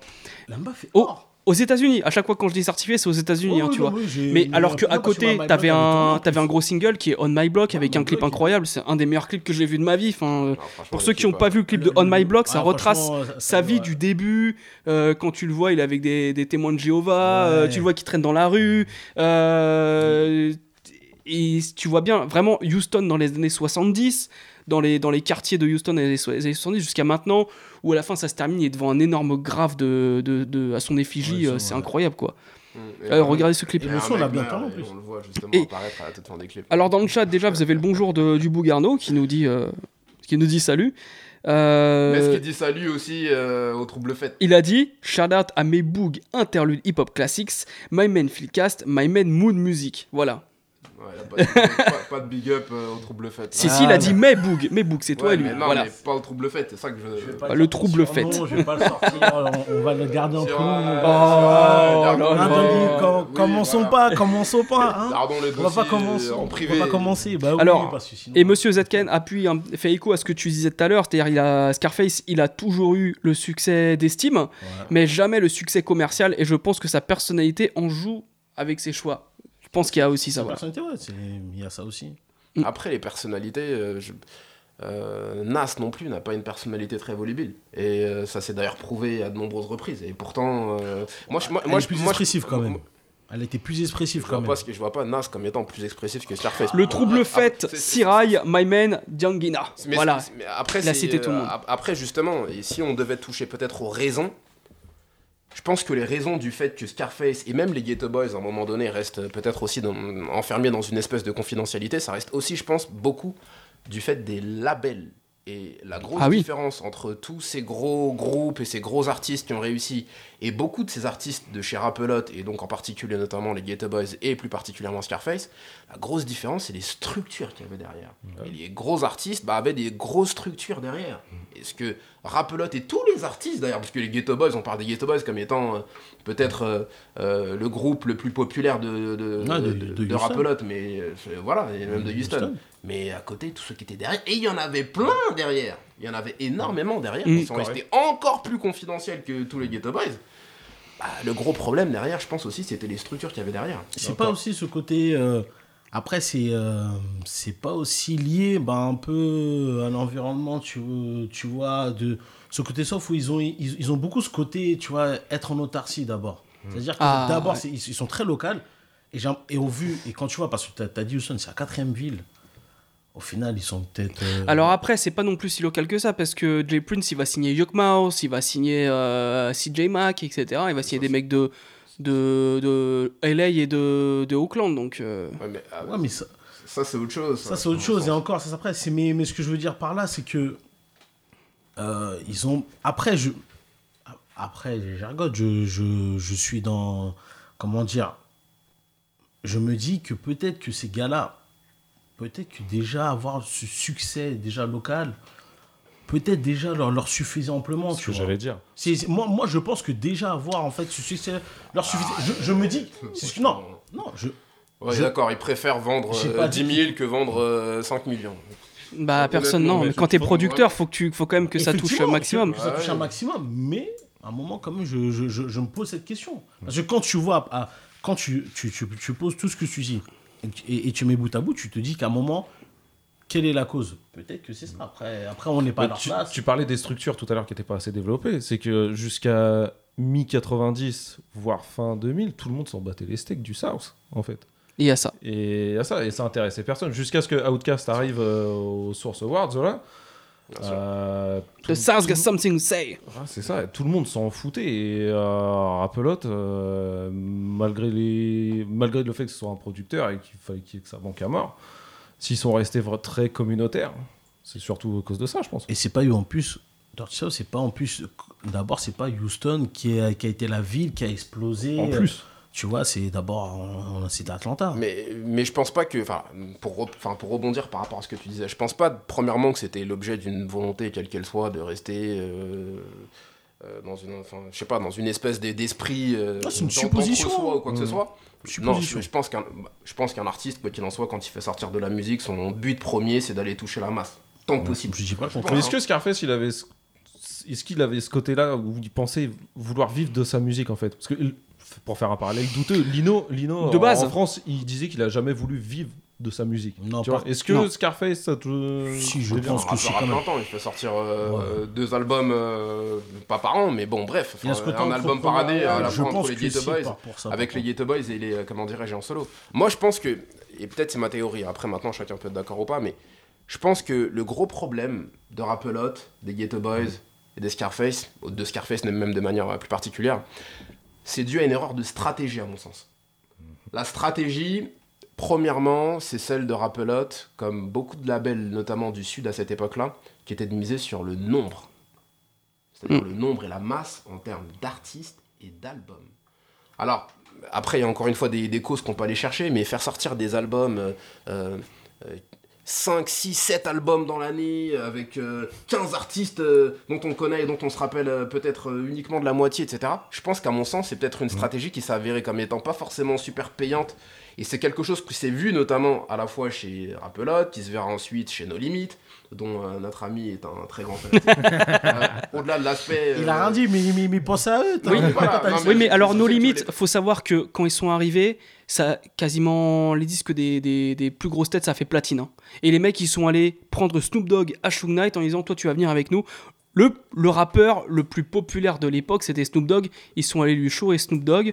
Ils t'ont mis un Six the Shocker, un Sea Murder qui ont vendu des millions de disques. Ça a fait platine. Ouais, mais aussi Aujourd'hui, je l'avoue, ça a un peu mal mais vieilli, de- mais de- ouais. de- de qui tu- Encore une fois, de qui parle-t-on chez nos limites? Si on parle effectivement de Silk de Shocker, de Master P, de Truth, Juvenile. etc., pas de problème. Si on commence à parler euh, des Mac, euh, des Find, euh, des Find, il a fait or. Euh, etc. ouais. Il a fait or. peux- tu peux me et Mac, il est parti en tôle assez rapidement. Donc, euh, d'ailleurs, Bon, Free ouais. Mac, ça fait un peu 20 ans qu'il est en tôle. Bon, d'accord. Alors après, avec des si, on pourrait refaire. sais, mettre mais tu vois, ça- détail, y a pas de ça problème. reste au final, ça reste euh, toujours La local. vérité, c'est que. Oui, mais- Ça, c'est- c'est-à-dire Alors non succès- parce que parce que bah du coup non leur objectif c'est pas que ça reste local ils sont allés prendre des rappeurs qui avaient sous la main donc Mia X Je dis etc pas le contraire, je parle de leur succès au final. C'est là où je reviens, c'est que tu te rends compte que dans, en restant local, tu arrives à, t'arrives à être platine. En fait, il faut aussi, Ouais, aussi, il y a une démographie qui fait que, Ouais. à un moment, ces gars-là, ils arrivent à être, à être, il y en a au, au mieux, bah, au max, à être platine quand même. À être platine sans, sans forcément que tu sois écouté ben, du, du côté New York ou de LA. oui après reprendre un peu les sonorités qui, euh, qui, qui se jouent dans ta ville etc regarde on va le voir là aujourd'hui on parle de Houston aujourd'hui Houston c'est comme une ville qui influence beaucoup de monde hein. on va le voir un peu plus Oui, tard en bah, fin de vidéo mais ouais. Bien sûr, oui. Pour faire un autre parallèle, les mecs de Cash Money aussi, ils ont fait des gros, des gros scores, BG et Juvenile, mais ils voulaient jamais se mélanger avec les gars de, de New York. Donc c'est une grosse, ils ont une Alors grosse que communauté après- à Nouvelle-Orléans. alors dix ans plus tard il signe Buster Rhymes Ouais, est-ce qu'il a vraiment été officiellement signé euh, ouais il a sorti un album mais euh, c'est Year of the Dragon et je le déconseille honnêtement Pue la merde. ouais pas ouf Ouais, c'était pour revenir surtout que les mecs du Sud, avant un long, long moment, Ouais, il restait en autarcie, il restait entre eux. ouais, ils restaient, ils restaient, ils restaient vraiment, euh, vraiment entre eux. Mais en les mecs temps, de normal. Cash, Cash Money, ils disaient qu'ils voulaient pas se mélanger parce qu'ils avaient peur que les mecs de New York piquent leur style. bon après Pourquoi, tu vois, tu vois. Pour revenir sur nos limites, euh, justement, je voulais aussi parler d'un d'un- autre artiste. Ah non, non, d'abord, j'avais vu un truc intéressant, c'était Mr. ZKN qui l'a dit. Houston, les mecs sont dans leur délire. Le Texas est parmi les plus gros États des États-Unis. Je pense que certains se complaisent dans leur marché et ils s'en tapent de New York et du reste. Donc c'est vraiment ce C'est un qu'on. euh, de ouais. vie en fait aussi. Qui, Oui. Ouais, bah. C'était comme euh, nos limites et comme Cash Money. et comme, Mais euh, je pense qu'à long terme, ils voulaient aussi se dire bah voilà, Rapolote, euh, faut que ça dépasse Def Jam, faut que ça dépasse. Voilà. Regarde, aujourd'hui, le plus gros label de rap, c'est Cash Money. Hein, Aujourd'hui? Ah bah oui. Le gros Bah attends. En termes de quoi Cash Money, c'est Drake, c'est Nicki Minaj, eh, euh, Burn- ça rentre dans la poche de Birdman tout ça. hein. Ouais, Drake, c'est fini. C'est, euh, ils sont plus ensemble. Non mais, Mais, euh, il y a- ouais, t'inquiète pas qu'il y ait des oui, histoires de contrats où Birdman il touche de l'argent, ça m'étonnerait même pas. Mais ce que je veux dire c'est que bah, dans les années 2010, euh, Cash Money euh, tuait tout le monde avec des pulls YMCMB. euh, bah, ils ont réussi à prendre le dessus, un petit label de la Nouvelle-Orléans, ils ont enregistré des disques dans leur cuisine. Ouais, mais justement, ils ont commencé à prendre du poids quand ils ont commencé à s'étendre et à aller Hmm. chercher Mhm. ailleurs que euh, BG. Bah, ce que je veux dire c'est qu'après les Il y c'est- C'est à long terme. hein. de C'est que forcément, au début, t'as ta petite euh, entreprise, tu veux que ça marche en local. Donc à Nouvelle-Orléans, ça vendait. Ça vendait dans la Louisiane. Après, ça vendait dans le sud. Et après, euh, ça prend une autre ampleur. Et aujourd'hui, Cash Money, euh, tout le monde écoute le son de Cash Money, que ce soit Nicki, euh, Lil Wayne, tout ça. Ah bon, après, ça devient la- tentaculaire. La vraie, diffé- la Hmm. vraie différence, effectivement, mais je, encore une fois, je, après je me trompe peut-être, mais je pense pas qu'il y ait cette volonté-là. Je pense que quand tu fais du business, quel qu'il soit d'ailleurs, quel qu'il soit, personne ne va lancer un business en disant non, moi je veux rester que dans ma petite ville Ben, c'est ça. département. Je pense pas. Je pense que la vraie différence, à mon sens, avec les autres, enfin avec ce qui se passait en dehors du sud et du Houston, c'est peut-être aussi l'esprit entrepreneurial qui était différent chez les mecs du Sud, et ça, ça s'est vérifié à la fois avec des mecs comme Jay Prince, que des mecs comme Master P, que des mecs comme Baby et son frère Slim. C'est effectivement, Ouais. il y avait une culture aussi peut-être entrepreneuriale qui était due au fait que aussi les très grosses structures hip-hop et musicales ne se tournaient pas vers eux. Pour la simple sûr. et bonne raison que je voyais cette interview euh, qui, à mon sens, était extrêmement révélatrice de, euh, comment dirais-je, d'Ice-T, qui disait que ces mecs-là sont d'une époque où si vous n'étiez pas un rappeur noir et de New York, mais vous aviez strictement presque aucune chance en fait d'être ne serait-ce que regardé par ces grosses structures de la musique. Les mecs, s'ils regardaient, si vous étiez de New York, ok, de quel borough est-ce que vous étiez à New York? C'était la première question Mm. qui se posait. Et si vous étiez pas de New York, effectivement, le combat était un petit peu plus difficile pour aller acquérir une forme de notoriété et de popularité euh, à la télé, quoi que ce soit. Donc je pense que c'est aussi, à mon sens, dû à ça. Après, maintenant, sur l'aspect de l'influence euh, de Houston, alors, euh, dans les années euh, un petit peu plus récentes, effectivement, il y a une influence qui, à mon sens, est indiscutable. Sur les premières années rapelotes, l'influence de Houston, Après, on parle du son Apollo maintenant, mais le crew dont on va parler après, c'est eux qui ont plus eu d'influence sur euh, Bien New sûr. York. Avoir l'influence sur New York en plus, hein, la Non, mais- capitale du, du hip-hop. Mais bien sûr, non mais euh, c'est plus quand vous disiez euh, sur l'aspect, euh, comment dirais-je, ils veulent rester peut-être un registre un petit peu plus local, etc., avec leur son, etc. Mais le son de Rapelote, quand on l'écoute bien, pas du tout un son du sud, c'est un, son qui est LA, mais à 1000%. Totalement. Mais qui, donc qui n'a rien d'un truc, euh, Bah, notre musique, Alors, je suis, je suis pas, je suis pas si d'accord que ça, parce que il y a aussi ce côté un peu blues qui ressort, et on va le voir notamment avec euh, Mike Dean, qui rajoutait ce côté un peu guitariste, et ça c'est ce qui le différenciait du son de G-Funk, si t'écoutes bien. Euh, et il y a aussi l'autre label dont on va parler un petit peu après, le label Suave House, où il y avait Quand ces... t'entends Willie G, euh, son, euh, son album Playa euh, Wish Your Mama, euh, ah, c'est clairement une sonorité. Euh, G-Funk. Ah ouais, Bah, D'ailleurs, ça me permet de faire une transition avec un artiste qui a cette sonorité un peu de G-Funk, comme ça on va tous se mettre d'accord. Hallelujah, kids hear this. Devin's got some shit, wouldn't give a fuck if you diss. Because shit, to each his own, for each Jones's voice. You can be stillin', killin', or chillin', whatever Donc là, c'est Rapelote, là, ça sonne G-Funk, mais en fait, ça vient de Houston. Donc là, on vous parle de Devin the Dude, on vient de s'écouter euh, Do What You Wanna Do. Et effectivement, il y a aussi ces sonorités de G-Funk qui, qui ressortent sur beaucoup, chez beaucoup d'artistes. Mais pour moi, comme je le dis, hein, encore une fois, je, si je dois considérer Rapelote, je considère que Rapelote, c'est deux choses. Les Ghetto Boys et tout le reste. Les, Ghet- les Ghetto Boys, et allez, peut-être les Fifth Ward Boys, qui à mon sens sont peut-être à associer Ouais. euh, un petit peu dans l'esprit, quand bien même euh, ça reste en pff, deuxième album des, des Fifth Ward Boys, s'appelle euh, Gangsta Funk, euh, si mes souvenirs sont bons. Il me semble. Euh, donc bon, ça dit déjà tout un petit peu dans la démarche, mais pour moi, les Ghetto Boys vont, à mon sens, plutôt représenter sur la première partie des années 90 euh, le versant clairement gangsta rap de Rapelote et du Sud, qui, à mon sens, est clairement associé à NWA. Et je pense que d'ailleurs, les Ghetto Boys étaient une espèce de, voilà, de, de- Ouais, c'est de ça. version un, Après- petit peu, un petit peu sudiste. De, euh, et quand on écoute bien, je, je fais Bah, tellement de parallèles, tellement de t'entends par- bien, tu tellement de t'as l'impression parallèles entre, Cube, hein. euh, entre les deux. Ouais, oui, il y a, y a- a ces influences, mais il y a, il y a aussi le fait que c'est sorti, regarde, tu prends We Can Be Stopped, euh, c'est sorti en 1991, c'est-à-dire que bon, il y avait, on était vraiment à la préhistoire de la J-Funk avec Above the Law, et là par exemple, Alfred nous dit euh, sur le chat, Ghetto Boys avait une influence sur The Chronic, ils avaient d'ailleurs des connexions avec Death Row, bon ça c'est ce qu'on a évoqué au début, mais euh, on sent qu'il y a aussi un côté Ghetto Boys sur, sur The Chronic quand tu regardes. Au final, est-ce que c'est pas l'inverse Euh, non, puisque c'est NW. Pour moi, ça commence avec NWA. NWA Oui, mais qui Les sort- Ghetto Boys n'avaient pas le son NWA quand tu l'écoutes. C'est-à-dire Bah, le son, euh, déjà, le son est beaucoup plus lent. Il est moins up tempo que NWA.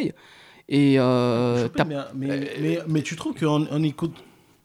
Tu trouves une influence Ghetto Boy sur The Chronic trouve C'est ce que nous dit, euh, trouve oui, sur The Chronic, il y a une influence NWA, ça c'est clair. Je trouve, je trouve l'influence. Alors, pour moi, ma chronologie, après, peut-être que je me trompe. Ma chronologie, ça reste euh, indiscutablement le Out of Compton, NWA, Hmm. 88. 89, 88, je Non, crois. 88. Ouais. Easy, Easy Does It 87, Ouais. NWA effectivement 88, euh, le Grip It on Another Level de, des Ghetto Boys qui sort pour le coup en 89. Ma chronologie est bonne. Ouais, 89. c'est ça. Et là, entre les deux, je vois l'influence d'NWA sur le deuxième album des Ghetto Boys, mais qui aurait été, à mon sens, plutôt leur vrai premier album, puisque le Making Trouble, à mon sens, était un album un petit peu, un petit peu expérimental, mais un petit peu comme, euh, tu vois, le premier album de Mob Deep, tu vois. On, on Ouais. considère que c'est une famous, mais voilà, ou On Eminem ouais, avec l'Infinite, par exemple. Bon, voilà, ouais. exactement. Voilà. Effectivement. On ne peut pas repartir sur des pentes glissantes euh, et dangereuses, mais bon, voilà, on a compris. T'as un avis sur Eminem en fait J'adore- Eminem. Ah, on n'y va pas, je reprends. On parlait de Bernard Kouchner. Euh, Non, oh, on a dit Alain, Alain, s'il te plaît. Alain, commence pas, Alain, s'il te plaît. Là, tu veux commencer, Alain Alain, Alain, Alain Finkielkraut, hein Oh, Hein bordel. Ah là là là là là là, hein On parle en Soral, là. Oh là là là là là là Oh là là là là là là Bon, On va recommencer, là. nous avons dépassé le point Godwin. Et fait par qui encore une fois Voilà On sait c'est par qui, on m'appelle le trouble fête, mais bon. Alors, On, a euh, on peut revenir à the Dude aussi Pour revenir. Mais euh, oui, alors, euh, du Non, non, coup... non, on parlait de l'influence. Ouais, Mais de à- l'influence, à, mon sens, l'influence, elle se fait plutôt dans un sens. Il se fait pour moi incontestablement de LA vers Houston. Houston, ouais, pas Donc de NWA vers, euh, comment dirais-je, vers les Ghetto Boys Hmm. et de Ice Cube vers Vers- Scarface. oui, mais, ah, mais à, c'est- à aucun moment donné, ah, pour moi, ça se fait dans, dans le sens inverse. Et Mm. indiscutablement. Alors dans ce cas-là, le sens inverse c'est fait à partir de quand il y avait Tupac qui s'est inspiré de Scarface. Cette inspiration, tu, tu la vois sur, sur, quelle- sur la base de quoi, en fait, exactement Ah, quand tu écoutes The Diary et qu'ensuite tu écoutes Me Against the World, au niveau des prods, il y a beaucoup d'influence. Alors, est-ce que Scarface s'est inspiré du son de la baie ou tu- en tout cas des mecs de Ray Love, etc. pour faire The Diary? Non, t'es pas d'accord Moi, pas du Pour moi, encore une fois, je reste euh, peut-être euh, à tort euh, buté sur mes positions, mais je pense que pour moi, l'influence, elle se fait vraiment de LA vers Houston. Et c'est peut-être dû aussi, euh, aussi à des origines, à des explications peut-être un petit peu historiques par rapport à la position géographique de Houston, et aussi peut-être à l'histoire, en termes peut-être, euh, je dirais même aussi, mais même indiscutablement, des gangs Oui. de LA qui se retrouvent à Houston, parce que ce qui est peut-être pas forcément toujours très très connu, c'est que vous retrouvez beaucoup de sets Bloods et Crips, originellement donc de LA, qui se retrouvent effectivement pour beaucoup à Houston. Et l'influence, quand tu la vois à la fois dans la musique et dans l'attitude et dans la manière d'aborder aussi peut-être la G-Funk, parce que Ils ont des codes en Houston, ils sont, ils, ils sont au centre finalement. Donc théoriquement, ils avaient à la fois autant En fait, de c'est une chances plaque de se- tournante. de se tourner vers, euh, vers l'est que vers l'ouest. Mais ils font Ils sont au centre et ils sont près du Mexique. aussi. ouais. Ça, faut, faut bien le noter, que, ce qui fait que c'est, ça devient vraiment une plaque tournante de tout ce qui est euh, gang shit, etc. Bien sûr, mais ils font le choix assumé de, de se tourner clairement vers la ouest. Et ça, pour moi, c'est pas non plus totalement euh, à négliger. Donc, quand tu dis qu'il y a une influence, l'influence, pour moi, elle est clairement de LA vers Houston pour des raisons historiques, pour des raisons aussi certainement criminelles. On parlait justement tout à l'heure de, euh, de, euh, de James Prince. Et quand James Prince a ses connexions avec, euh, avec Ario, avec Shug, etc., faut aussi considérer ça sur euh, tu vois, différents plans. Il y a un plan musical qui est certainement pas négligé, mais il y a surtout et avant tout, euh, c'est des mecs euh, qui sont c'est des mecs sûr. de la street aussi. Ouais. Ah bah là, il n'y a, que ça. Donc, euh, Ah, vous allez voir les têtes brûlées qu'on va, qu'on va traiter euh, au cours de cette émission, ça va être, euh, ça va être dingue. Et du coup, donc, euh, David je the voudrais Dude. parler un petit peu de David the Dude, oui, parce que euh, du coup, on venait de s'écouter euh, tout à l'heure euh, Do What You Wanna Do. Et euh, Est-ce que cet album-là, il est sorti sur Rappelote Ouais, déjà. Je suis même pas sûr. euh, celui-là. oui, je crois qu'il est sorti Ouais. sur Appelote. T'as un doute euh, Ouais, mais bon, après, on s'en fout un peu, c'est pas trop grave. Mais bon. au niveau des sonorités, là pour le coup, c'est purement G-Funk. Ouais, mais c'est euh, le seul album, enfin, c'est un des rares albums que j'ai pas écouté de euh, Devin the Dude. Ah ouais Bah ouais. Ah pour moi, c'est le plus iconique. je fous carrément pas. Ah, pour... Alors tu euh, préfères lequel de, de... Celui qui vient juste après, le nom m'échappe là. Euh, voilà, Just Trying to Live. D'accord. Ouais. Ah oui, oui, d'accord, je vois.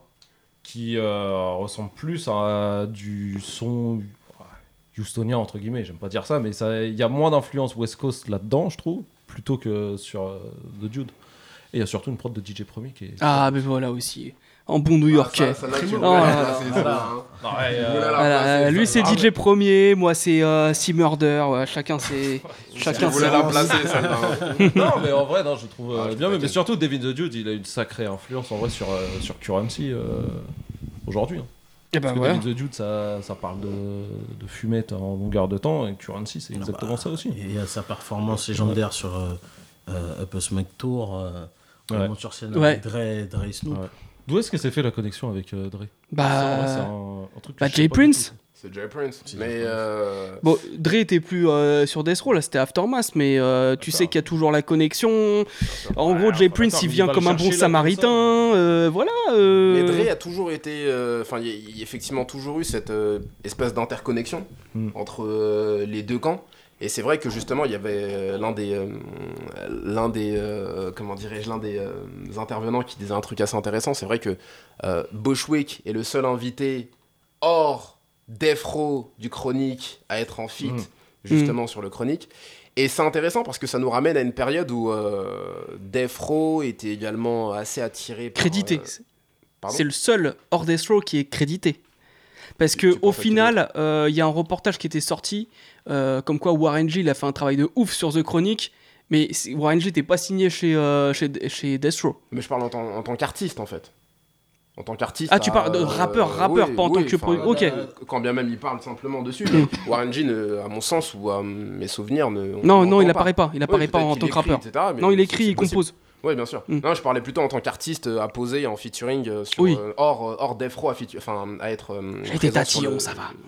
Non, non, mais t'as raison. Enfin, après, j'étais pas spécialement au courant de cette histoire-là.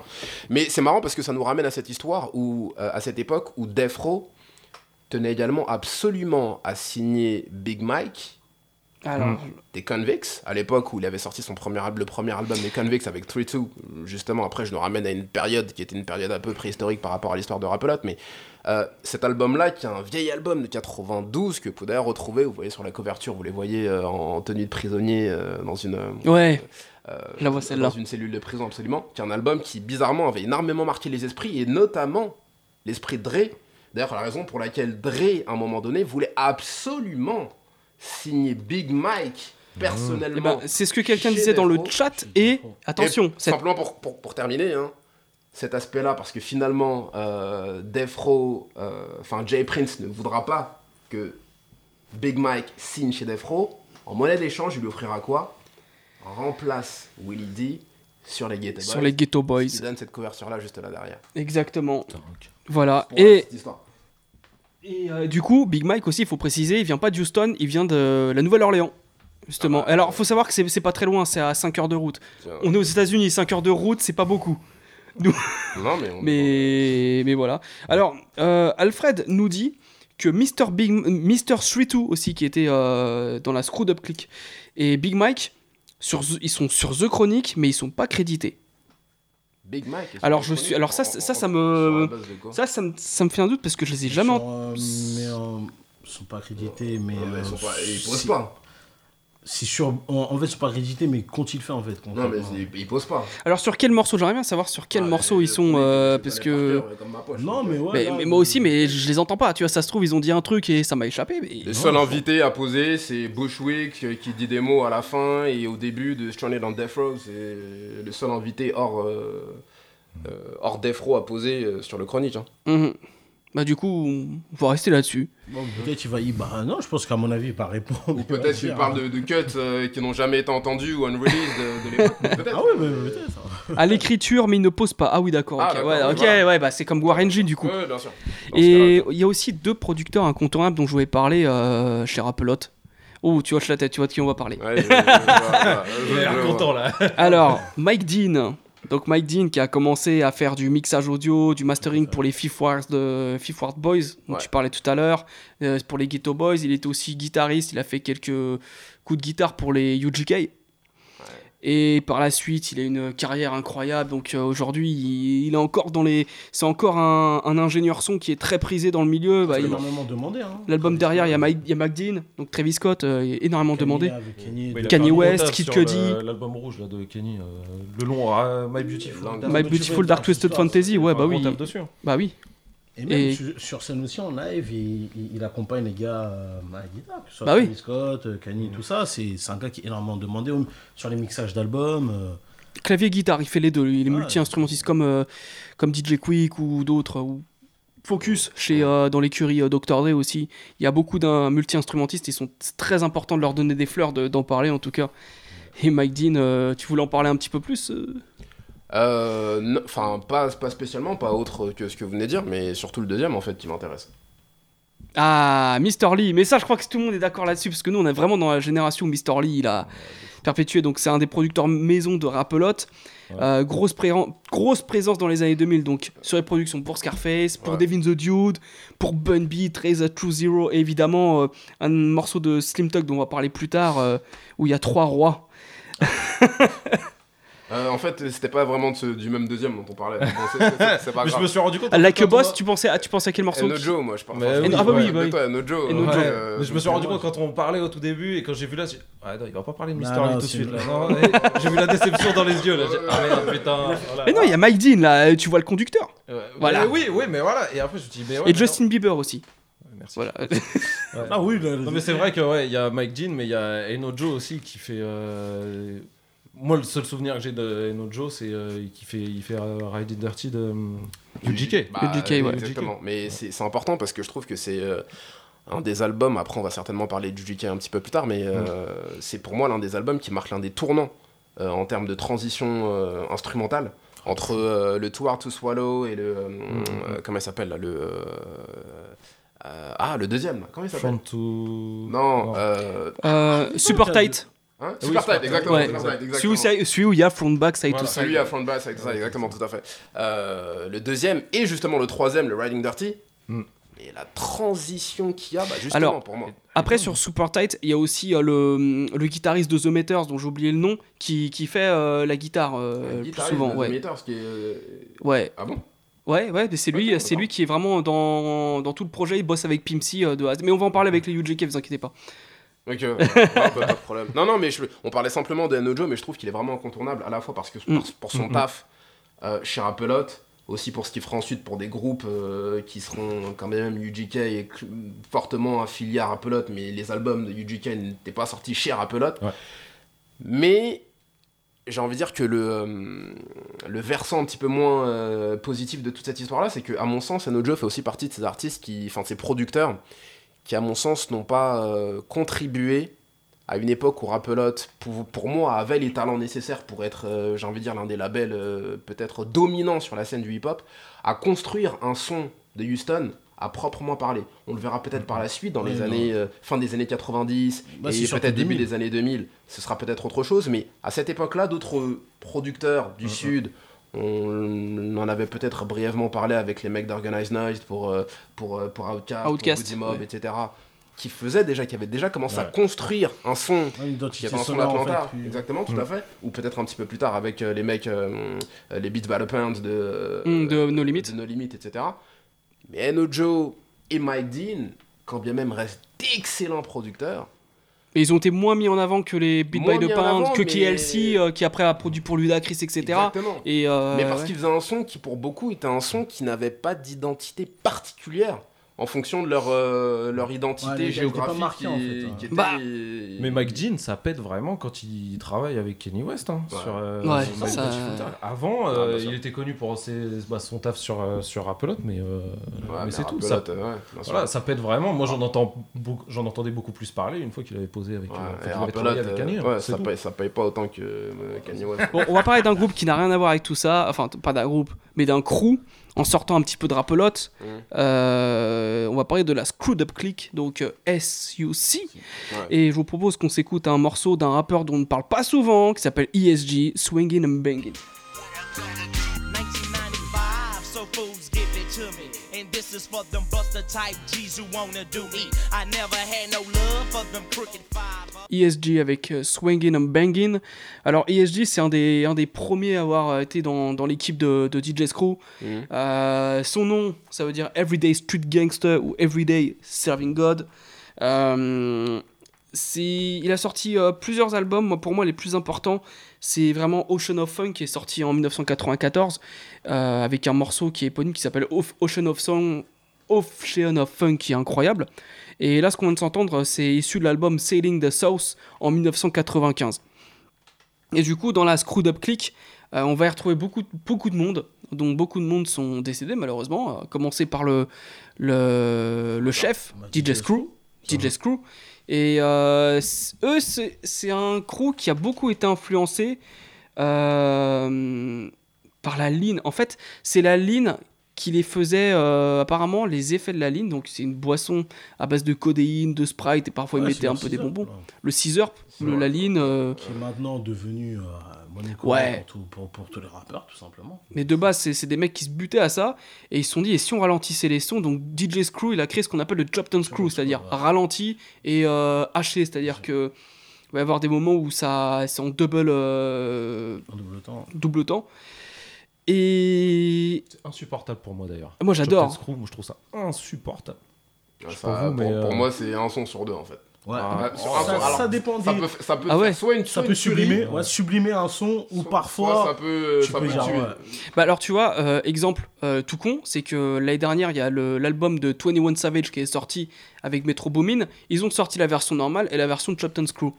Et moi j'ai écouté Ah la version normale, j'ai fait ouais c'est pas mal. Et quand j'ai écouté la version de Chopped and Screw, il y, a des- il y a des sons qui rentraient mieux dans ma peut-être qui sont rentrés mieux dans ma tête et je les appréciais plus. Et quand je réécoutais la version normale, j'ai fait ah ouais, ça m'a permis de mieux apprécier certains morceaux. Bizarrement. Mmh, mmh. non, non, mais. euh, c'est c'est de la magie. Mais DJ Screw, voilà, donc il va, il va avoir euh, toute une sorte d'équipe. Donc c'est vraiment le sud de Houston. Là, on est vraiment sur le sud de Houston avec euh, la Screwed Up Click. Euh, Il y a aussi les frères Hawkins. Les, on va dire que il leur est arrivé un petit peu des, des petites galères aux frères Hawkins. Lesquels? Alors euh, c'est Fat Pat et Big Hawk. Voilà. Euh, ouais, ouais, c'est des galères. C'est pas de la petite galère là. Ouais, alors. C'est pas des petites galères. ouais. C'est pas nos petits galères. hein. Et du coup, je, vous- hein. je vous propose d'écouter euh, le, le morceau de Fat Pat qui s'appelle euh, Tops Drop.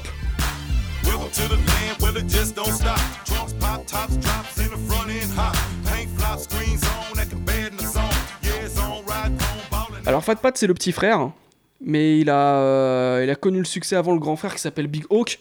Euh, alors ce qu'on vient de s'entendre, quand c'est son premier tube, et ça a pété quand il est mort en fait. En fait il est mort avant d'avoir sorti son premier album Fat Pat.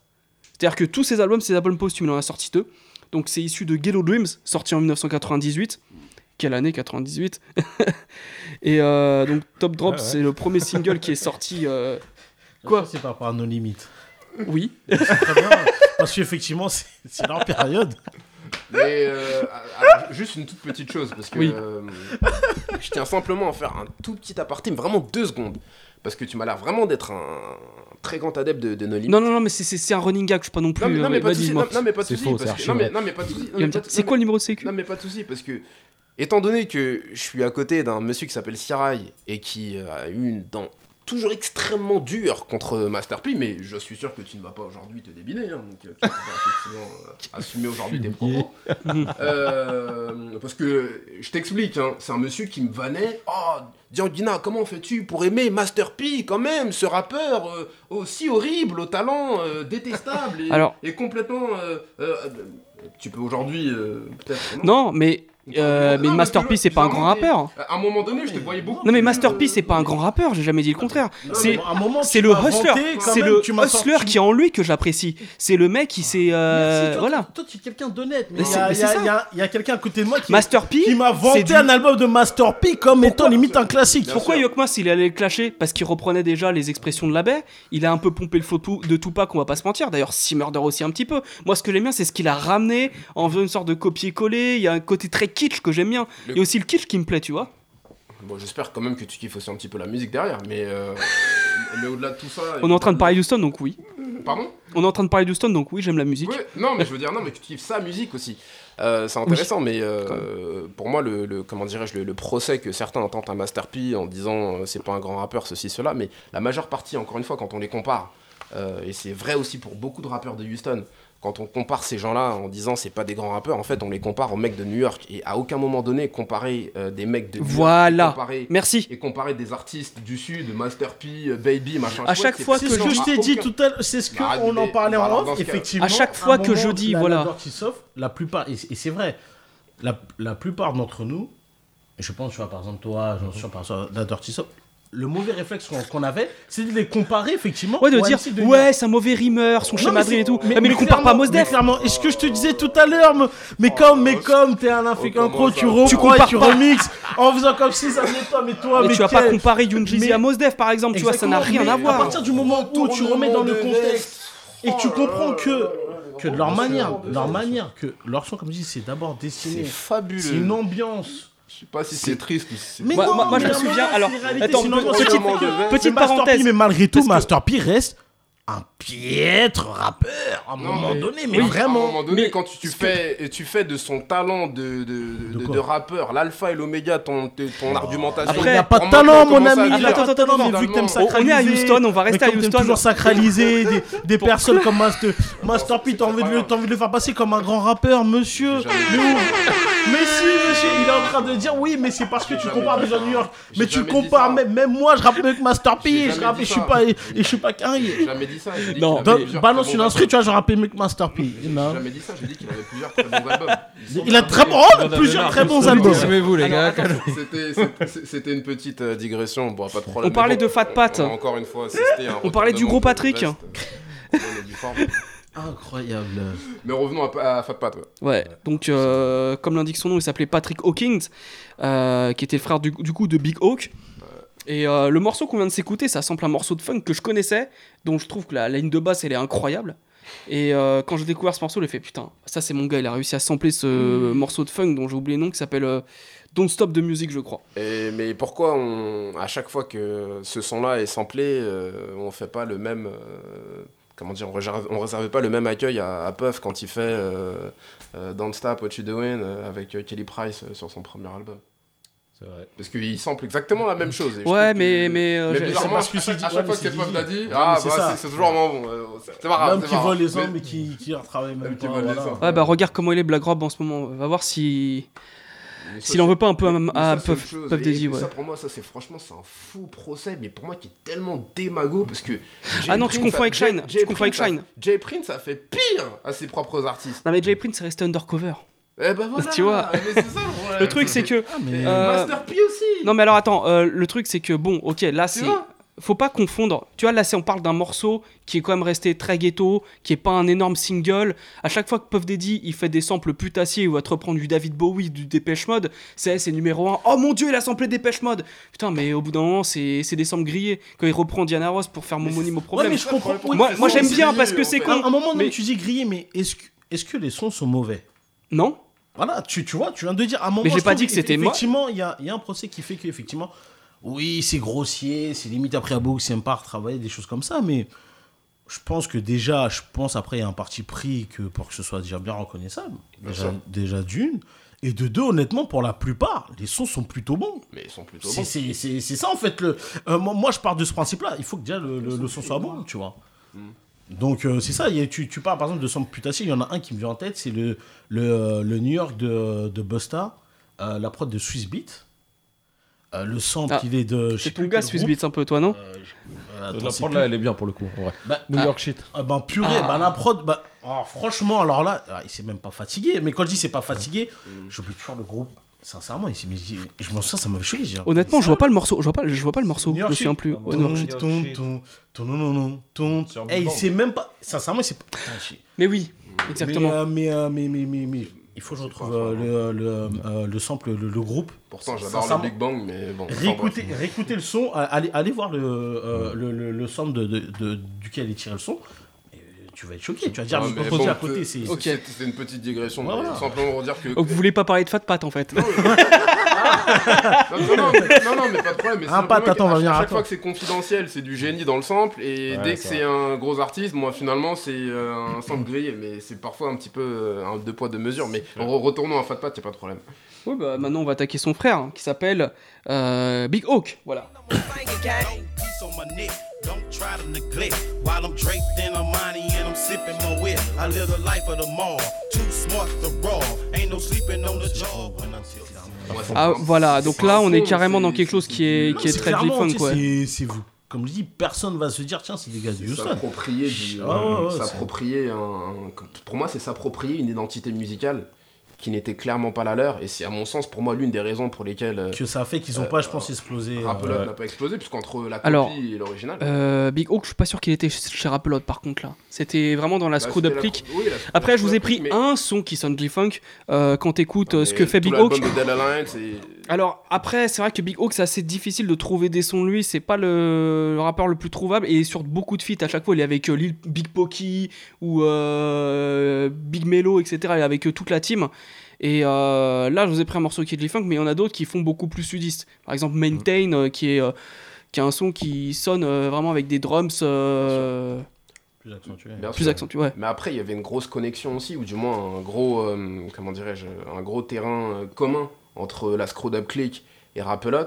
Euh, effectivement, on parle de Big Oak, etc. Mais tu parlais des, des connexions avec euh, Big Mello. Et Big Mello était à la fois signé chez, euh, chez et était également l'un des membres originaux de la Screwed Up Click. Donc, ce qui fait qu'il y a quand même un, un- un gros euh, dénominateur commun entre les deux. J'allais mais- y venir plus tard, mais Jay Prince, il a quand même réussi à, à rallier plus ou moins tout, euh, tout Houston sur, la, sur le long terme. Donc il a créé son truc, mais il y a des mecs de la Screwed Up Click qui sont arrivés chez, euh, chez. Ouais.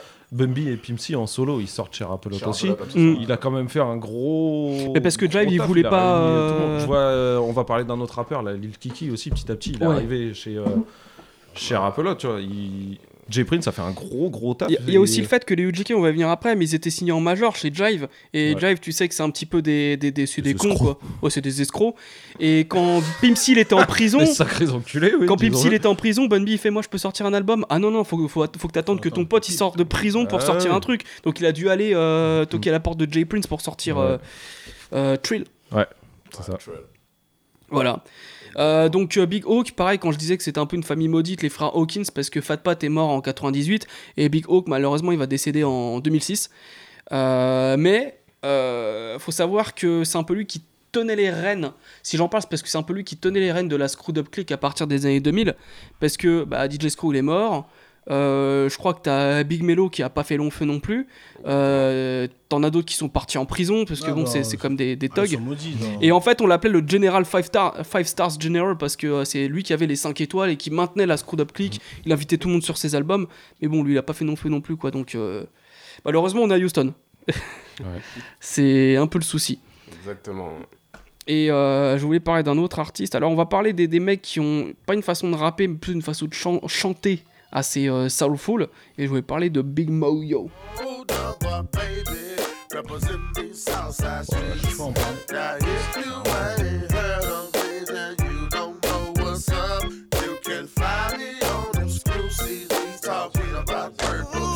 purple stuff. Donc là, vieilli, ça. off. Ouais, c'est vrai que c'est un petit peu vieilli. Alors, Ah on vient de s'écouter Purple Stuff de Big Mo. Moi, je me souviens du clip, je l'avais découvert quand j'étais au lycée à l'époque. C'est des espèces, c'est une référence à Charlie à chocolaterie avec des Wumpa Loompa qui préparent de la, de la line. Faut, voir le clip. Euh, Par contre, sur YouTube, il y est, mais d'une qualité médiocre. Donc, euh, bonne chance. Et là, on parle de Big Mo, du coup, qui est un grand. Tu te disais, tu le compares un peu à Ned Dogg, euh, d'une certaine manière. Non, sur certains refrains, mais, mais, mais comme Didi, mais Ah, c'est. Franchement. Non, mais- euh, non, mais- non, Dogg, mais- euh, mais- version Je mets quand même Ned Dogg devant, hein, mais. Non mais, non mais encore une fois, comme on l'a dit, Ah, il même s'approprie. Non mais oui, toi, toi aussi quand même. euh, Non, mais tu penser. compares à Dogg. quand Non, j'ai pas comparé, tu vois, j'ai dit, tu vois, tu vois, tu vois comment, tu vois, il essaie Part au de- quart de oh tour, c'est ça qui est trop T'as marrant. vu comment il essaie mais c'est- sa signature, on se connaît, voilà, il, il essaie de, dis, il dire fait penser à Nate Dogg, mais tu le compares pas à Nate Dogg. ok. Non, je comprends pas. Bah, Non. À aucun moment j'ai comparé. Non, quand même, mais- hein, Ah, mais alors déjà- Tu as pensé à Nate Dogg, ok. Je t'ai dit, non. Non, mais Ah, déjà, ça, Monsieur- il fait partie de ces rappeurs. Et c'est vrai qu'à Houston, il y en a trois qui sont là. Il y a Zero, il y a Pimpsy et il y a lui qui chante. Ce sont des mecs qui ont grandi peut-être avec euh, du gospel, parce qu'il y a beaucoup d'églises. euh, Bah, protest- ils sont beaucoup dans des églises protestantes, voilà. euh, Et ils ont grandi en, en- en faisant des vrais cours de chant, donc ils savent chanter d'une façon soulful. Et euh, ça apporte vraiment de la fraîcheur. Quand il est présent sur le premier album de Mike Jones, sur Flossin, il fait un par refrain contre, ouais, euh, lourd. super. Ouais, ah ouais, le lourd, refrain est, dingue quoi. Mike Jones, il s'est pas rappé, mais euh, Big Mo, il est là quoi. Peut-être tu vas dire que Mike Jones s'est rappé. Hein Oh non, mais arrêtez Non, mais malheureusement, Big Mo aussi il va décéder. Je crois que c'est en 2006 ou 2007 euh, bah, à cause de la ligne. En fait, ah non, mais. eux- Ah, lui, il était en fait pas- Houston. Déjà, ouais. Ah, il t'es déjà enrobé, T'as dit mais- version McDo, c'est bah oui. en plus- double maxi même, là, C'est un hein. McLean Euh, qu'il a pris. Ah, bah oui. C'est pas gentil quand même. Hein. pas Un un Maxi best-of McLean, Voici ouais, plus, avec. hein. euh, McFlurlin. Ah, là, ça, par contre, ça, c'était mauvais. Ah là là là là douteux, là là, là, par contre. C'est lui, il faut dire, ah, moi je balance. Un euh. jeu de mots douteux. Ah, Non, faut le dire, Big Mo, ça, ça a un peu mal vieilli aussi. Certains, j'ai essayé d'écouter un ou deux, un ou deux albums. euh, ouais, à part, je crois, il y a le single de Mo Life qui était euh, bien où ça chantait Mais- bien, mais ouais, c'est chaud. ça a un Et peu en mal plus, je eh, je crois que c'est sur le morceau de Mo Life.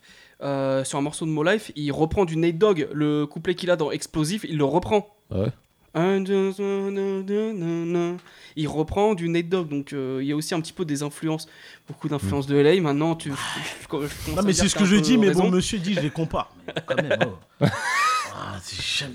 Bon, bah, d'accord, Quel ok. bon. Bon, bah, moi aussi, je me mettrais demain à faire une reprise euh, d'Aretha Franklin. Et puis tu... Attends, on Ah est en France, on- on copie sur tout le monde, donc tu peux te le permettre, vas-y. Bah oui, on va dire qu'il est inspiré, il s'est inspiré d'Aretha Franklin. Bah, j'ai pas dit inspiré, j'ai pas dit, j'ai pas comparé quand Mais même. tout le monde s'inspire d'Aretha Flan- Franklin. D'une certaine manière. Les chanteurs. Tout le monde s'inspire d'Aretha. Bon, ah, ça, c'est encore un autre débat. Oh là, Ouais, non, bravo, non. après, là, on reste sur Parce que là, vraiment, là, là je vois pas. Est-ce que Louane s'inspire d'Aretha Franklin Ah ouais, euh, Matt bon, Pokora, euh, je pense pas. Non, mais non, mais arrêtez. Non, je, pense pas. On est dans le contexte où on parle des mecs de Zero, on parle de Nate Dogg et tout. Forcément, Ouais, tu parles de. Matt Pokora, il va plutôt s'inspirer, je sais pas, de Justin. Timberlake ou Claude François. Oui, en plus, c'est vrai. Ouais, non, mais clairement. Bon, nous divergeons euh, vers, Ouais, d'autres artistes on- que je n'ai pas envie d'évoquer dans cette émission. Et on va s'écouter euh, Lil Kiki pour le plaisir de Simon.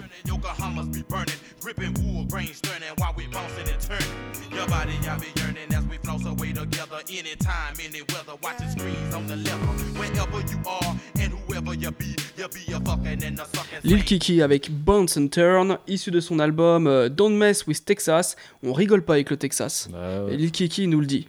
Et c'est très drôle en fait, euh, le- je trouve cet album-là en fait, et surtout dans, dans, dans la posture et dans le message du titre en fait, le Don't Mess with Tex- Et, et c'est marrant parce que Lil Kiki justement aura une évolution comme beaucoup d'artistes, mais plutôt sur le, le début des années 2000, euh, où effectivement il changera un petit peu son fusil d'épaule, mais Don't Mess with Texas, avec un album qui sonne plus Tiens, LA ouais. que les mecs de LA. C'est- Mais grave. c'est- Ouais, Ce que je trouve d'une contradiction. Mais, Ouais, ouais. Ouais. mais- mais Don't Mess with Texas, avec un album, mais G-Funk comme pas possible quoi. À fond. Mais euh, bon, bref. Euh, c'est pour ça, en fait, encore une fois, que Ouais. je parlais de. de- L'identité sonore. Ouais, effectivement, d'absence et de, de lacune de- d'identité musicale sur, euh, sur toute cette partie, euh, cette période en fait, partie, de, ouais, en de- fait. de l'historique de, de Houston, qui pour moi est tellement criante en fait. Mais bon. Mm. euh, Mais c'est quand même un album vachement plaisant à, euh, à écouter, par contre. C'est ça, qui est- c'est ça qui est ouf. Euh, Exactement, et je suis, je suis désolé parce que je peux donner l'impression depuis tout à l'heure, et je m'en rends compte maintenant, euh, que peut-être ce que je dis sonne euh, péjoratif. Alors ça l'est dans un sens parce que je pense qu'ils auraient pu essayer de faire d'apporter quelque chose, mais pour la majeure partie, ça reste de très bons albums. Ouais, grave. Et, euh, et certains ont parfois fait de- des albums que, enfin, après, il faut quand même rester prudent avec le terme de classique, mais qui, pour moi, sont des albums qui se réécoutent euh, vraiment euh, sans aucun problème aujourd'hui. Et tu vois, ça Bah, pour moi, contrairement à Purple Stuff qu'on a entendu juste avant, avec des, des Mhm. vieilles trompettes de synthétiseurs euh, Ouais. dégueulasses, là, euh, on est sur un truc qui est beaucoup plus euh, avec de la guitare, un truc Ouais. beaucoup plus soul, etc. Enfin, dans, la, ouais, beaucoup plus musical. Absolument, absolument. Ouais, non, mais euh, moi, Hein je l'ai- écouté une première fois. Alors, il faut savoir que cet homme sur ma gauche a dit une fois que le G-Funk, cet homme, pas ce vinyle, c'est toi l'homme sur Ouais, ma gauche, a dit une fois que le G-Funk ça vieillit mal. J'ai lancé un pavé dans la marche, je vous démerde. Oh, Vous démerdez. Simon, pourquoi? Qu'est-ce qui t'a pris Qu'est-ce que j'ai fait? Pourquoi tu fais ça? Ils s'embrouillent tous les deux. C'est bien là, j'ai rien demandé. Alors sur un live où on parlait de Illmatic et de Doggy Style, il a dit que le G-Funk ça vieillit un peu mal. Simon, qu'est-ce qui t'est arrivé ce jour-là? Chiant, moi ça me fait chier tout simplement. Non mais c'est hein. un autre débat. C'est un autre débat, et- non mais je, je vois ce qu'il a dit, c'est qu'en fait euh, c'est vrai que dans certaines sonorités, bah, au niveau des drums, bah ça oui, euh, on, a utilisé, on utilise d'autres drums depuis le... Tout ça, Ouais, ouais, effectivement, ouais. après. Et mais faut aussi savoir qu'à l'époque, les samples étaient pas forcément tous clearés, surtout euh, Dr. Dre, euh, il a eu plein de procès à cause de ça. Donc t'as des sons qui, sont, qui sonnent un peu de mauvaise qualité. Et Dr. Dre, ça a beau être un ingénieur incroyable, il, il se démerde comme il Mhm. peut, tu vois. Donc je comprends pourquoi est-ce qu'il a dit ça d'une certaine manière. Mais là, c'est beaucoup plus mélo. Moi, je préfère le, alors, le G-Funk de, de Houston, là, surtout parce que bon, j'ai beaucoup réécouté euh, ces derniers, derniers jours et je trouve ça beaucoup plus mélodieux, peut-être un peu mieux, pas forcément mieux mixé, mais je sais pas, je trouve ça coule beaucoup mieux que, euh, que le G-Funk de, de Dre ou de Snoop euh, au début des années 90, qui était plus. euh. Plus, plus, ouais, plus rentre dedans, plus. euh, plus je Ok, sais pas, tu d'accord, très bien. euh, Bon, je- ça mériterait, je pense, Non, une mais- discussion, euh, discussion à part, mais parce que je, je trouve que c'est des albums qui. On va faire un spécial Houston bientôt dans un live, donc peut-être que tu seras convié. Hein, euh. un spécial Houston. Ah, euh, non, pardon, euh, on y est, le spécial Houston. Spécial Snoop Dogg, pardon. Snoop Dogg, ah ouais, bah, pas de problème, hein, mais, euh, mais euh, pourtant je trouve que. Alors vraiment, si en termes d'albums qui n'ont pas pris une ride, euh, le Doggy Style et le Chronique, euh, chronique pour moi. Moi, ça me fait chier, écoutez ça. Alors attends, attends, attends, je vais être d'accord avec lui. Et moi, je suis un pro Westside. The Chronic, il y a des pépites. Il y a au moins 7 morceaux, c'est des pépites, on n'y touche pas. Mais il y a beaucoup de morceaux qui sonnent vraiment NWA. Et pourquoi c'est une mauvaise chose? Euh, bah, dans une certaine manière, tu trouves honnêtement que Euh, Straight Outta Compton, ça vieillit bien. Euh, à fond. euh, Moi, je t'avoue que j'ai un petit peu de mal. Hein. Straight Outta Compton, juste euh, le, non, le pas morceau. Straight Outta Compton. Ah. Euh, Straight Outta Compton, c'est un album effectivement qui a son âge, mais quand bien même avec son âge, je parle du, chronique. Je parle du chronique.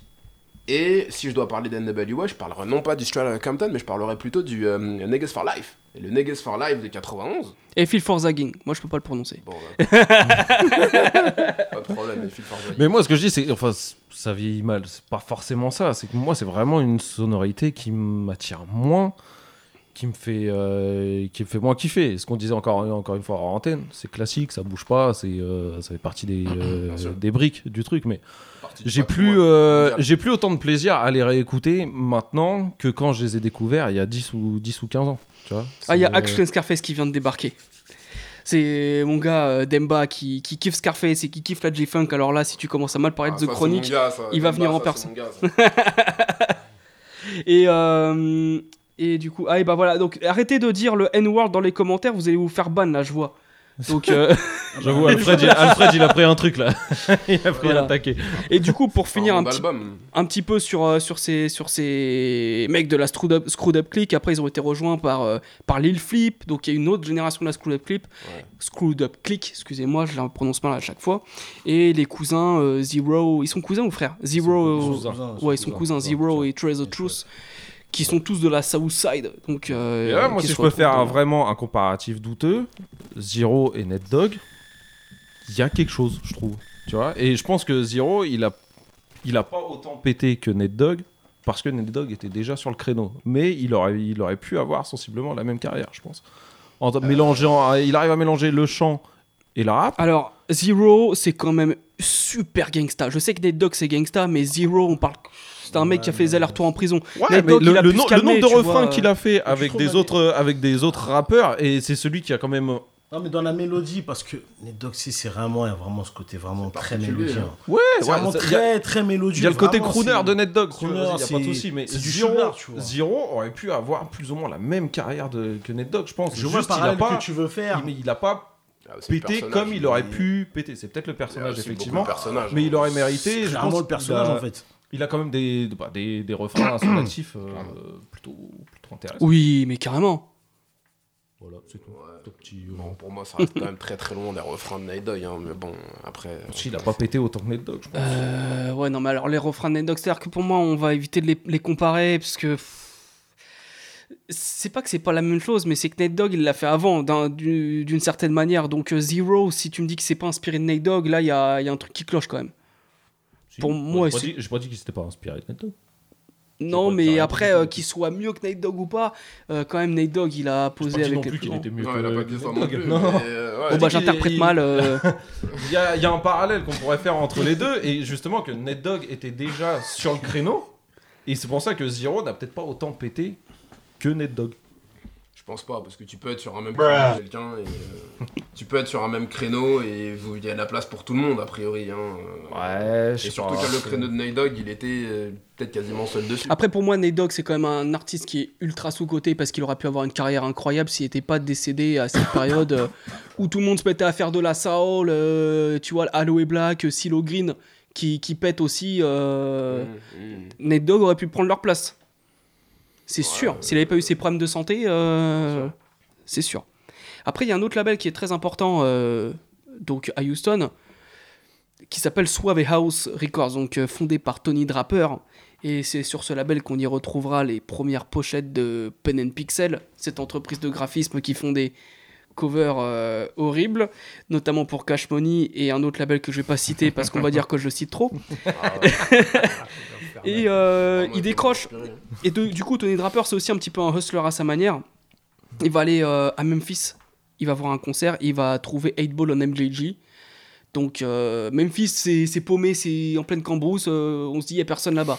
Et il a ramené 8 Ball en MJG à Houston, il les a produits, donc après ça a donné des, des, des albums comme Coming Out Hard en 93, euh, On Top of the World euh, 95 qui a été le premier certifié or, qui sont des dingueries. Après, on est plutôt sur du Memphis, donc on va moins parler de 8 Ball on MJG.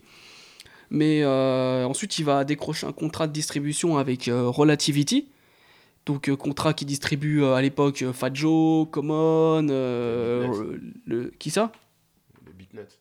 les Beatnuts aussi, Ruthless Ah oui. Boy, puisque ils étaient ensemble, forcément. Et, et aussi, quand vous disiez qu'il y a. Là, on commence à voir un peu cette empreinte houstonienne avec euh, le beatmaker T-Mix, où il va mélanger vraiment le G-Funk, mais avec des guitares un peu blues, que l'on retrouve dans le, dans le Texas. Et ça va être un petit peu le blueprint de Suave House. Sur quel album? Euh, bah déjà, les premiers de Hightball on MJG. Il est dessus? il est, de- il est dessus. Et euh, c'est sur ce label qu'il y a les Ghetto Twins. Euh, les Ghetto Twins, je suis pas sûr que ce soit sur ce label. Parce Ça, que- à confirmer. tu vois leur pochette, euh, je me demande, sur leur pochette, c'est clairement euh, une pochette. euh, Pen and Pixel. ouais, exactement. Ouais, mais ils étaient beaux. Après, euh, tu sais, il y avait Ouais, plein ouais, de, non, ouais, il ils y étaient il y avait plein de petits ouf, labels. ouais. Ouais, ouais, attends. Ouais, ouais, mais. euh, C'était mal inspiré. Il y a un mec qui leur a dit un Attends, jour. euh, Ghetto Twins, je vais, je, vais, je vais regarder quand même. En plus, quand tu vois leur pochette et tu vois. euh, Et, et- et tu les écoutes, c'est ça qui m'a toujours fait rigoler. Ce, ce contraste incroyable. Tu les vois, tu as l'impression que ça va être. Ah, ils sont difficilement googleables déjà, donc euh, Et je vais pas chercher déjà, ça tout de suite. En termes de marketing, franchement, je, je sais pas comment est-ce qu'ils étaient conseillés ni quoi que ce soit, mais bon, après, c'est encore un autre débat. Mais ça marchait, pas- ça marchait. Regarde, Pen and Pixel, ça influence jusqu'à aujourd'hui. Hein. Dernier album de 21 Savage, euh, Ouais, ça, pète le Pen and euh, Pixel. Hein. comme une traversée de- du désert euh, de 15 ans. hein, Ouais, bah, mais c'est normal parce que, parce que ça s'est ringardisé tout de suite. Donc les gens ils ont dit c'est moche et avec le temps c'est devenu vintage, tu vois, c'est Ah, comme tout. euh, c'est c'est voilà. Par contre, Regarde je la le- trouve euh, super belle, moi, la cover du 21 Savage. Ah bah oui, mais elle- elle- je la trouve dingue moi aussi. Ouais. Et après, euh, je suis désolé, mais tous les, tous les bails de mixtape euh, qui sont arrivés dans les années 2000, ça s'inspirait pas mal de ce que faisait Pen and Pixel avec les. Oui, mais ça, c'était des grosses têtes en graphistes ou premier des, plan, trucs à, ou des trucs à l'arrache et tout. C'est même Hmm. pas des, des covers officiels, ça. Ouais, mais bon, voilà. Ensuite, ah, mais on va parler d'un groupe euh, qu'on connaît bien là. A white drop top, pearl paint job is hard. White plush inside, stuff and robe is fresh. Triple gold, double UGK, on vient de s'écouter Front Back and Side to Side, issu de leur album. Comment il s'appelle l'album? Super tight. Super Tight. Voilà. Donc, le UGK, c'est un groupe de country rap tunes. Ouais.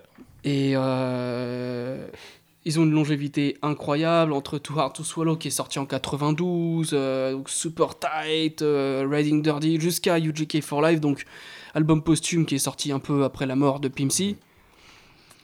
Alors les UGK, euh, comme on l'a évoqué tout à l'heure, ils étaient chez Jive, mais d'un côté ils sont allés chez Rapolot pour produire leur album solo, Mm.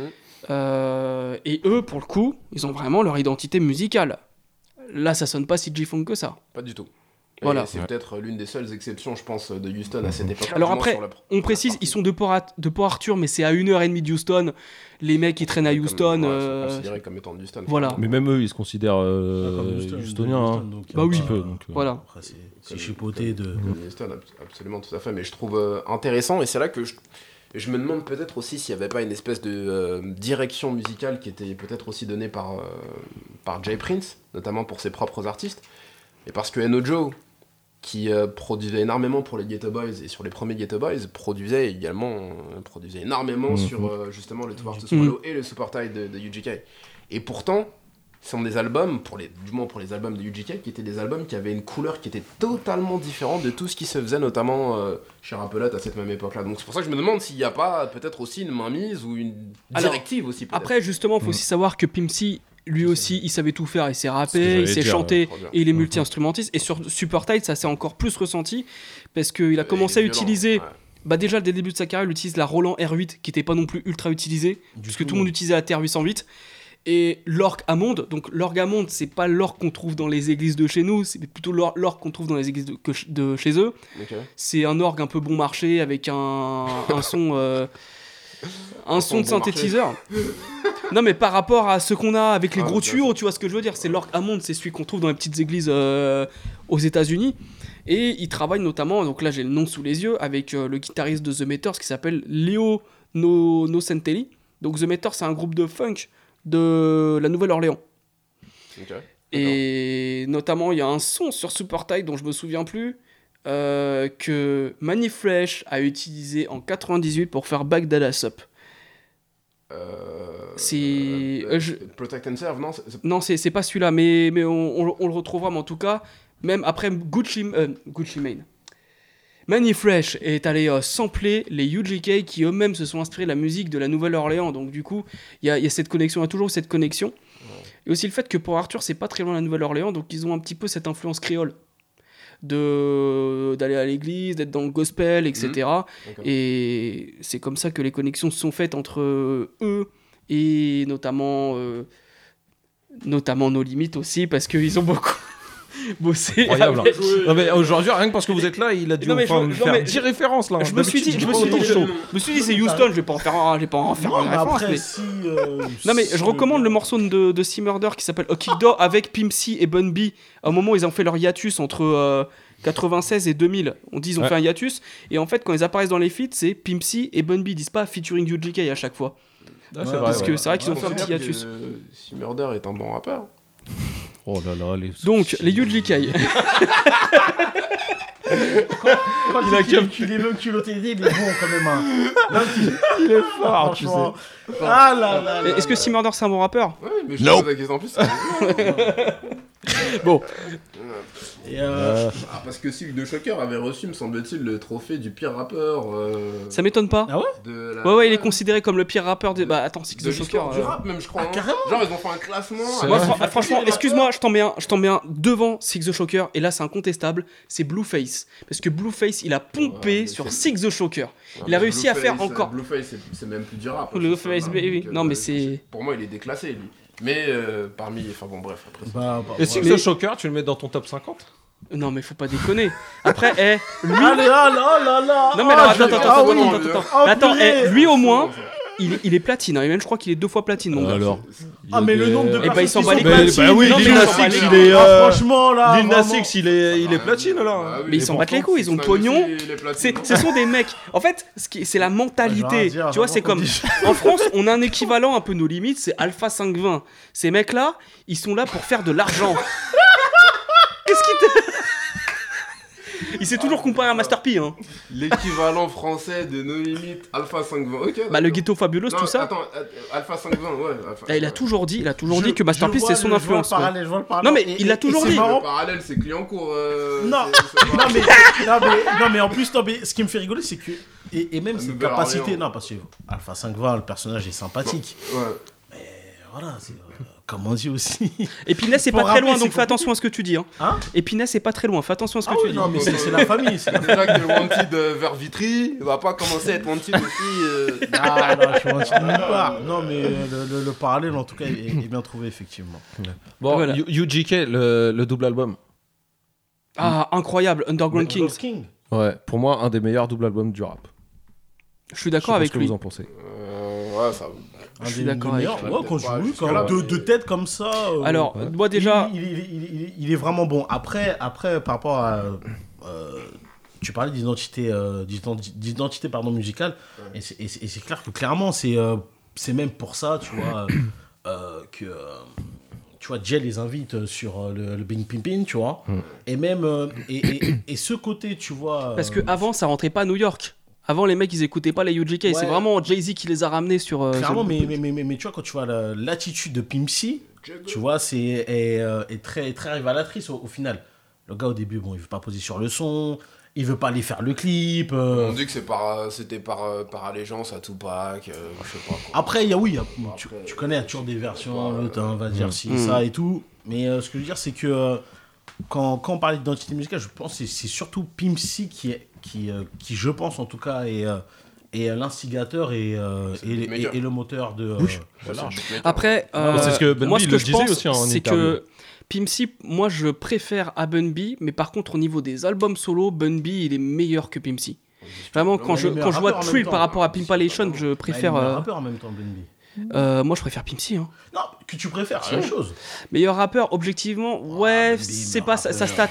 En fait, c'est chaud parce que tu vois, le meilleur, le rappeur préféré de Bun B, c'est Pimp C. Le, pré- le rappeur préféré de Pimp C, c'est Bun B. Ouais, Les deux, ils se complètent. Ouais, mais Avant, le des fois. préféré de Prodigy et Prodigy disait que son rappeur Ouais. préféré c'était Avoc. Bon, c'est- bon, ça- après, c'est- bon. peu à de la com ça, mais bon. Mais c'est- après, des, Ah, des, des fois, Pimp C, bon, tu peux parfois, sur certains sons, il peut. euh, Pimp C, en fait, c'est le OG. C'est le OG. C'est le mec qui. Bon, les deux sont des OG, mais c'est-à-dire que c'est plus le mec qui va aller euh, se moquer de Rick Ross en disant Ouais, tu prétends vendre tant avec. euh, tu Ouais, prétends ouais. vendre tant de kilos de cocaïne, mais moi je connais les vrais prix dans la rue. ouais, exactement. Euh, c'est- Ben B, pendant un temps, c'était le rappeur qu'il fallait pas inviter en featuring parce que sinon il allait te bouffer dessus. Tu vois. En, Ah, et pourtant, il est- featuring, Ben B, je le trouvais toujours. Euh, Il y a une période Il où est il partout. était extrêmement chaud. Et même aujourd'hui, il est encore partout. Mais- Ah, mais pour moi, Ben B, euh, et si je devais simplement finir d'un mot avec Ben B, c'est qu'il représente vraiment ce qui, euh, pour moi, à Houston, m'a beaucoup toujours. euh, Enfin, a pu représenter un élément qui caractérisait la ville, en fait, c'est la voix. Ouais. La voix de Scarface, la voix de Ben B, Mm. la voix de. Slim Thug, la voix de. De True the- Même de- Trey the Truth, par exemple. tous, bon, tous, voilà, tous. tu vois. Ils ont Et tous un timbre de voix, ils- effectivement. Ils ont une voix, en fait. Et- Effectivement, ouais. Et effectivement, c'est vrai que Ben B, de ce point de vue-là, pour moi, représentait, est vraiment représentatif de, de ce qu'a pu représenter la scène de Houston. rap. Et, et du coup, moi, je voulais revenir sur un petit truc. Euh, sur Instagram, j'ai vu le rappeur ALPHA qui a posté un, une story en disant celui qui met pas UGK dans son, dans son top 10, euh, je le comprends pas. Et moi, c'est vrai que dans mon top Top 10 10, des groupes, des des groupes. moi, il y a les UGK. Et il y a des mecs dont je parlais, des mecs qui sont pro-new-yorkais, ils les mettent pas dans leur top 10. Et moi, euh, je vais peut-être me faire des ennemis, mais moi, les UGK, Après. je les mets devant Mob Deep. Non, mais. Non. On s'en va, on s'en va, on s'en va, on s'en va, là, on s'en va. là, c'est Non, bon. non, mais attends, Là, attends, par attends, contre, là, non, non, non, non. Merci pour l'invitation, c'était sympa. Il aime trop balancer des trucs. Là, ça, alors, allez, franchement, sincèrement, tu sais. Même t'as si dit- Rai n'a jamais sorti d'un truc pareil, là. c'est- Faut pas déconner. Même, même à côté, le Master P, le Master P a sorti de très bons albums. euh, Carrément, c'est. Non, non, non, non, non, mais alors attends, attends, attends. attends. Je, je parle pas objectivement, je parle de, de ce que je préfère. Moi, je préfère écouter. Non, que tu De préfères. loin. On, on a dit c'est une chose. Non, même c'est pas Ah oui Non, non, non. Mais moi, je parle toujours subjectivement. non, non, Tu peux non, pas dire objectivement. Toi, c'est ton côté dictateur, ça ton problème. là. Accepte que les gens aient leur avis, leur goût. C'est ça Non, ton problème. alors, tu vas imposer maintenant. Par contre, dire, Non, mais- dire comme ça, et, et- et- et si tu arrives à défendre vraiment. Bah, ouais, Alors- Alors, raison, in my opinion, in my opinion, je préfère les UGK à Mob Deep. Oui, Après, c'est vrai qu'au niveau Non, de l'impact et de l'influence. Juste Et, pour vraiment les raisons qui font que. Les raisons que Oui, Tu préfères EJK à Mob Deep Ah, tu t'es mis dans un sale bourbier Alors- là. Ah Bon, ouais, là, on- ouais, voilà. Alors, tu vois, attends, on va Ils sont dire tous- des conneries comme je ça, pense que regarde. Tous les bougs là, ils sont là. ils font- Ouais, ouais. Regarde, Ils sont hop, là, ils ont pris je leur- retire les Ah. Parce que musicalement, déjà, musicalement, au niveau des prods, c'est beaucoup. Je trouve que le son On des a Avoc UGK. derrière, hein, d'accord. ok. Avoc, il est très fort. Ok, on je a dis pas le contraire. Alchemist derrière. Mais si je préfère les prods de Pimp C, c'est normal. Après, c'est personnel. Tu vois, moi, j'aime bien la, la manière de, de Bun B de rapper. Prodigy, il est très chaud aussi, j'avoue. Mais, tu vois, t'es mis dans un sale bourbier, mon Ah ouais, parce que vraiment là, ouais, tu pouvais dire. Ouais, Il y en a aussi, là. Ouais, j'en vois là dans le chat, là, il y en a. T'aurais dit drôles. ah ouais, Outcast. putain, je viens de voir Ah le ouais, chat. mais t'aurais dit Outcast, on aurait dit ouais, dans Bon, ouais, et d'accord, tout. ouais, je peux Mais franchement, oui, clairement. Mais, Non, mais- t'as dit Mob Deep. Ah, franchement, là, j'avoue que c'est fort. Ah mais je, euh, je sais plus combien de groupes je vais mettre devant Mob Deep, mais il y en a pas beaucoup. Mob Deep ils sont quand même là, hein, faut Alors- pas déconner. La discographie de UGK est sûrement irréprochable, du moins de, le- de leur vivant. Discographie de Mob Deep, à un moment donné, ça part en couille salement quand même. Salement À part de quoi Le- le- À part de mais- quoi ah, Am- America's Nightmare. Ah bah tu. Quoi Ah quoi Oh, America's Nightmare, les gars, Oh s'il là vous plaît. là. C'est pas. euh, On réécoute. parle de Win or Lose euh, Ah oui, non mais. Ouais, mais on parle aussi de, de Real Gangsters euh, avec Lil Jon. Ouais, d'accord. Oui, mais peut-être. Oui, ouais, oui, ok, d'accord. Ok, Mais c'est. on pa- euh, je, je vais pas parler de Blood Money parce que je le trouve très bon cet album. Ah oui, parce que là, Euh, j'ai- voilà, non, parce que ça t'a pas. Parce que ouais, Blood Money, il est- Non, il est Blood, très Mo- bon. Blood Money, très bien. Moi j'aime Je bien Blood Money aussi. ouais. Ah ouais, ouais. je veux dire, en termes sur, sur la longueur, que bien. Ça va. Ah non, bah, bah, je ah non, trouve pas incroyable non plus, mais il est bien Ah, Blood Money. est Le morceau Have a Party bien. avec Nate Dogg, moi j'aime bien. est très bien. Est-ce que, est que là-dessus il y a le morceau de 50 Bob Deep là, What a Control Oui, bien sûr. en Bah cet album est incroyable, excuse-moi. Ouais. Mais What a Control il est intouchable. Le même son avec aussi euh, MGB, avec. Euh, Ouais. qu'Alchemist euh, euh, avait fait avec. Ouais, euh, bah il y avait des prods Prodigy. d'alchimiste. TikTok, euh, franchement, non mais. Ouais, bon, Euh, bon, bref, euh, vas-y, euh, Mais bon. ça reste, enfin, ça reste euh, quand même. Combien Blood de- Money est très. Combien d'albums dans la discographie de, du UGK 6. Il me semble qu'il y en a 6. Je crois, hein. Euh, Too Hard to Swallow, Super Tight, Red in Dirty, Dirty Money, Dirty Money. euh, Underground Kings Kings et UGK petit for Life. Ça fait possible, 6. Ouais, bon, et je parlais du, de l'art vivant, donc 5. Ouais, bon, Mob Deep Ouais, en vas-y, a vas-y. beaucoup Non, mais- plus. Combien Ouais. de classiques chez UGK Objectivement. Combien de classiques Classique, vraiment. Six. Objectivement. 6. Ah, Mais vas-y, arrête. Red in Dirty, Ouais, ouais. sûr. Euh, Super Tight, sûr. Super Tight, c'est un classique. Et, moi, je mets, et moi, je mets le double album aussi dedans. Eh bah, 3 classiques. Non, Ok, d'accord, très bien. Mais Bob Deep déjà, Infamous, dernier- Je pense Hell sur on le Earth. pas objectif. Mais sur le Riding Dirty, je suis d'accord, pas de problème. ouais, ouais. Et euh, Super Murder Tight, Music. euh, Les- Murder- la- Murder la Music, critique, Murder la Music, voilà. La la elle est, mais trilogie. c'est. eh bah, c'est bon. c'est- C'est- C'est c'est- c'est d'une Bon, violence inouïe. après, de toute façon, on peut pas comparer ces groupes-là. C'est une question de feeling. Oui, si t'es plus, après- si non, t'es mais- plus matrixé à la musique de Houston, à des, à des Ouais, non, trucs à la sont... Je suis d'accord. Voilà. Si- oh, oh, à l'ambiance, c'est une chose. Maintenant, après, si. Après, d'un point de vue, Je t'avoue que si tu me fais écouter ce qu'on vient d'écouter, Side to Side, Front Back, Side to Side, et qu'à côté tu me fais écouter Shock Ones Partie 2, j'ai des frissons en écoutant Shock Ones Partie 2. Je vais pas te mentir là-dessus. En train de se dire, bah évidemment, normal. Mais c'est logique. Non, mais non, non, parce que À un je suis moment En fait, donné, euh, bon. j'ai l'impression que quand je dis je mets les UGK devant Mob Deep, j'ai l'impression que vous pensez que j'ai du mépris pour Mob Deep. Pas Non, du c'est tout. pas du mépris. C'est du juste tout, que on dit- Mais musicalement, je préfère la Mais patte oui, des bah- UGK à celle de Mob Deep. tu Mais parlais d'identité sonore. Le Hell on Earth. Mais c'est, il y a rarement, il y a rarement un album qui a une Ton telle. sur ton visage. je, je préfère comme, préfère The Infamous à Hell on Earth, mais je pense qu'un jour je vais me l'aurais écouté Je parce que ça préfère fait. Infamous, peut-être, mais en, en termes d'identité le Hell on Earth, t'as- il y a peu d'albums vraiment qui ont une telle Et encore, et en plus, aussi. Ça a euh, très bien vieilli parce que encore aujourd'hui des rappeurs freestyle sur des prods de Hell on Earth.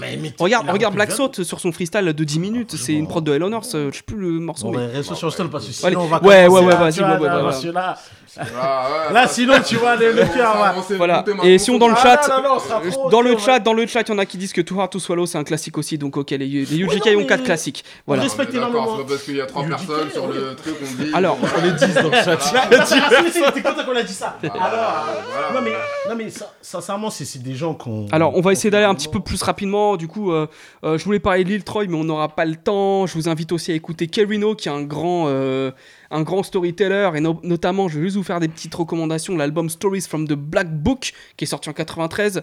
Écoutez le son Two Side to the Story, sorti en 2008. Donc là, on parle bien de Kerino, euh, où il raconte deux histoires en même temps. faut l'écouter plusieurs fois, Two Side euh, to the Story.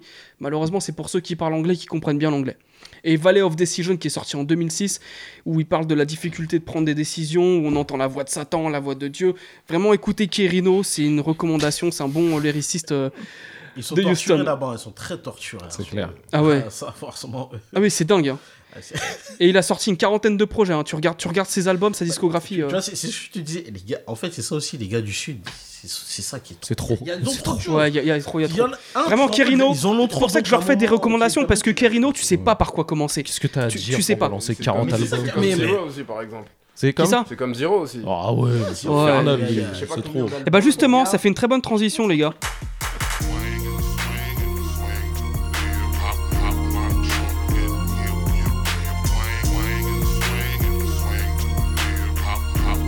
On vient de s'écouter Swing de Trez Truth et je crois même qu'il y a Big Oak en plus euh, sur ce Ouais. morceau. Et Ouais. t'as Pimp, t'as ah mais t'as t'as plein de monde. Il y a Pimp C dessus. Je, Ouais, je crois qu'il y a, bon, je, je sais plus. C'est là où on peut parler de, de Mr. Lee, Oui. le producteur Oui. maison de, de Rappelote, parce que c'est lui qui est derrière le, la plupart des grosses Donc là- de. Donc là, au niveau de la Zero. timeline, on arrive dans les années 2000. Ouais. Eux, ils font partie de la, la Screwed Up Click. Ils sont dans le Southside de Houston. Ouais. Et ils ont leur groupe qui s'appelle Assholes by Nature. Et ouais, voilà, en référence à Naughty by Nature. Ouais. Des trous de balles, mais pas de trous de balles dans le genre des, des, des- des imbéciles, dans le genre Mm. des, des casse-couilles. Des mecs qui vont te, te, te chercher des noises, quoi, tu vois. Ouais. Et du coup, si je parlais de Mr. Lee. euh, Ouais, bah oui, bah, c'est lui qui est derrière les gros. euh, quasiment tous les albums de Houston à partir de ouais, 2003, 2004, période-là. 2000 2005. Et euh, c'est Ça un. s'entend en fait. Hein À partir de là, ça s'entend vraiment. Ouais, bah tu oui, vois. de fou. Mm. ouais. Et c'est là où on retrouve. L'identité sonore est vraiment marquée. Voilà, et on Et retrouve pareil vraiment avec- un peu plus de chop des refrains, chop and screw. Bah, c'est vrai que voilà, sur c'est- les- je vais pas spécifier, mais déjà, même, sinon- même sur les albums de Big Melo ou de euh, Mhm. Lil Troy, etc., les refrains, c'est des chopped and screw, euh, donc, euh, Ouais. qu'on- qui vont être vraiment le C'est blueprint ça. De Ouais. tout ce qui va arriver après, donc avec euh, Zero, Trace of Truth. Après, tout à l'heure, en antenne, on parlait de Trey. C'est vrai que pas méga fan de fou non plus. Surtout Ah au ouais niveau de sa voix qui est. euh, t'as écouté un album, euh, ouais, t'as fait le tour. hein. Euh, Après, moi, c'est vrai que je, je préfère Zero à Trey. large. Mais ouais. ouais. Mais euh, bon, il y a toujours, il y a, en fait, il y a ce côté que j'aime bien un peu. Il a une grosse voix, euh, un peu, un peu vraiment prononcée, mais il arrive à te mettre des petites mélodies cool à la guitare avec une meuf au refrain et Mm. ça a son charme par moment. Mais sur, euh, Sur tout un nom, ouais, sur un ah format, ouais, toi, et tu- surtout qu'il y a un moment, euh, en deux- eux là, les deux cousins là, 2003, 2004, 2005, 2006, c'est Allez, un album chacun, c'est 20 titres minimum, c'est une heure c'est un un quart, album, c'est toujours la même soupe. Ouais, mais. Ouais, c'est bon. Autant Zero, c'est cool parce que ça chante. Et Alors justement, chante, Zero, rappe, bien. Zero là cette semaine avec euh, Simon, à chaque fois on s'échangeait des SMS. Let the Truth Be Told, The Life of Joseph W. McVeigh, c'est des, des albums, mais limite, c'est pas ces refrains, c'est pas ces couplets rap qui m'interpellent, c'est surtout ces refrains, c'est ces hooks, Mhm. où vraiment il y a une présence incroyable, les prods qu'il choisit, euh, Ouais, non, c'est. euh, le Mo moi, City Don, comme on dit. Le, euh, le mot City Don, il est, il est super. Il est, euh, il, est, il, est, il est incroyable. C'est ouf que ces gars. euh, Trey, il a essayé une petite tentative en major. Il avait signé chez, euh, chez TI euh, en, 2000, euh, en 2013. Mm. Et c'est là où il a sorti le, le titre euh, I'm On, qui, fait un, qui sample du Mark Morrison, je crois. Et Ouais. il, avait la moitié, il a fait trois parties et la moitié du rap game a posé, euh, posé dessus. Il y a des. Tu retrouves Loupé Fiasco avec Trey dé- déjà. Un truc, un- improbable, tu vois. Ouais. Il pose, euh, il pose un petit 8 mesures, je crois, sur un remix comme ça. c'est- Mais euh, ça n'a pas été un bon move de, Non, de pas. d'aller chez Ouais, je. Ensuite, euh, on va accélérer un petit peu parce que ça fait déjà 2 heures un quart d'émission. Euh, Ah. Avec la, ça passe vite. hein. Avec euh, la Switcher House et pour illustrer la Switcher House, bien sûr, j'ai pris ce morceau-là. Ah, je suis curieux de savoir.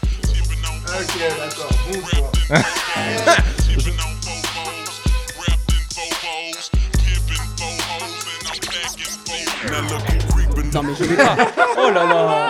Au moment où je remets le micro là, il était en train de me dire Quentin, t'as mis Steel Tippin, c'est mon son. Et là je remets le micro, Euh, t'as dit des propos désobligeants sur mon Deep. Voilà. Non, Donc on vient de s'écouter Steel Tippin de Mike Jones, Paul Wall, Slim Tug. Euh, de base, il y avait aussi Camillionnaire sur le morceau, mais finalement, bah, il a fait son truc. de- Ouais, de base, Ah, dans la première version. l'époque où il y avait. euh, Wall, avec, euh, Ouais, mais en vrai, c'était pas non plus des embrouilles de après, ouf, quoi, parce que euh, après, ils s'invitaient sur leurs morceaux, mais Ah, voilà. Ils ont même fait Alors, des albums en commun. c'est surtout. Oui, mais c'était pas cette époque. Je voulais parler de l'année 2005. Non, Dans le. 2004, ça. Alors, l'année 2004. incroyable de Houston, c'est 2005. Parce que 2005, bah déjà, t'as l'album de Bun B Trill qui sort. Ouais. Et pour Switch House, c'est une année sacrée. Parce que t'as Paul Wall People's Champ qui fait platine. Camillionnaire avec The Summer of Revenge, alors qui fait platine, mais avec un, Riding. un, un morceau. Euh... Bah, qui fait qui tourne pas. Riding qui tourne partout. Mike Jones avec Who is Mike Jones. Et Slim Tug avec Already Platinum qui fait. Hein Rien du tout. Ah bon? Bah, fait en fait, pas- il a été or, il a été certifié or quelques années plus tard, je crois même. Genre, c'était. platine Non. J'étais pas- C'est le, c'est le compte de C'est parce Already que ça a, été, euh, ça a été leaké sur internet, genre des mois avant la Voilà. sortie officielle, je crois. Et Ouais, il y a aussi le fait que, bah, moi j'adore, j'adore cet album Already Platinum, mais sur certains morceaux euh, produits par Pharrell, euh, je vois pas trop Slim Talk dessus en fait. Bah ouais. Ouais, on- C'est- non à l'époque où vraiment, en plus, honnêtement, il était pas du tout, euh, il était pas du tout inspiré euh, à l'ami Pharrell. hein. Hmm. À cette, à- à cette période-là, je m'en souviens que Pharrell, il était, c'était très rebondant. Bah, au en niveau fait, c'est ce qu'on on, en parlait, euh, je crois que c'était avec les mecs de Parole Véritable. Pharrell, tout seul. En vrai, apparemment, le vrai génie, c'est Chad Hugo Oui. chez Bah, Neptunes. Mais Alors, c'est ouais. Gadlon, oui, et parce qu'il faut. on- Alors, on dit att- toujours Pharrell, Alors, c'est a- le nom. attention, là, c'est produit par les Neptunes. Je dis Pharrell, mais en fait, c'est produit Mhm. par les Neptunes. Ils sont deux, mais. euh, T'en marre deux secondes. Vas-y. Pharrell, euh, même si c'est crédité The Neptunes, Pharrell, il fait tout le deuxième album d'Eclipse. Hell Has No Fury. C'est que Pharrell qui fait, tu vois. D'accord. euh, C'est celui dont tu as parlé euh, dans une vidéo. Ah euh, Tout à fait, Euh, voilà. il- C'est- cré- crédité euh, The Neptunes, mais quand tu regardes les, euh, les crédits, il n'y a pas du tout de Chad Hugo, tu vois. C'est que marqué Pharrell Williams. Alors, attention, Williams. alors- Est-ce que peut-être parce, parce qu'après Chad aussi, il a ce côté où, bon, Ouais. lui, clairement, euh, lui, c'est- et, ça lui va très bien de, de vraiment Mm. rester dans l'ombre, tu vois. Alors, j'ai j'ai une petite interrogation parce que justement, Eben nous dit que finalement, il a fait platine Ouais. euh, au Daily Pal- Ah, non, et moi, parce que je ah suis oui, allé ah, regarder sur la. RRIA. Ah, parce que si ah, bah, la- a vraiment, oui, il a, ouais. tourné, ouais, c'est pour ça que. Non, mais alors attends, parce que moi, je- je il me semble que de ce que j'ai vu sur le site de la RRIA. Je sais que ça a été beaucoup tronqué parce que l'album est sorti. euh, Il, est, il, est- il a été certifié disque d'or en Mm. 2018.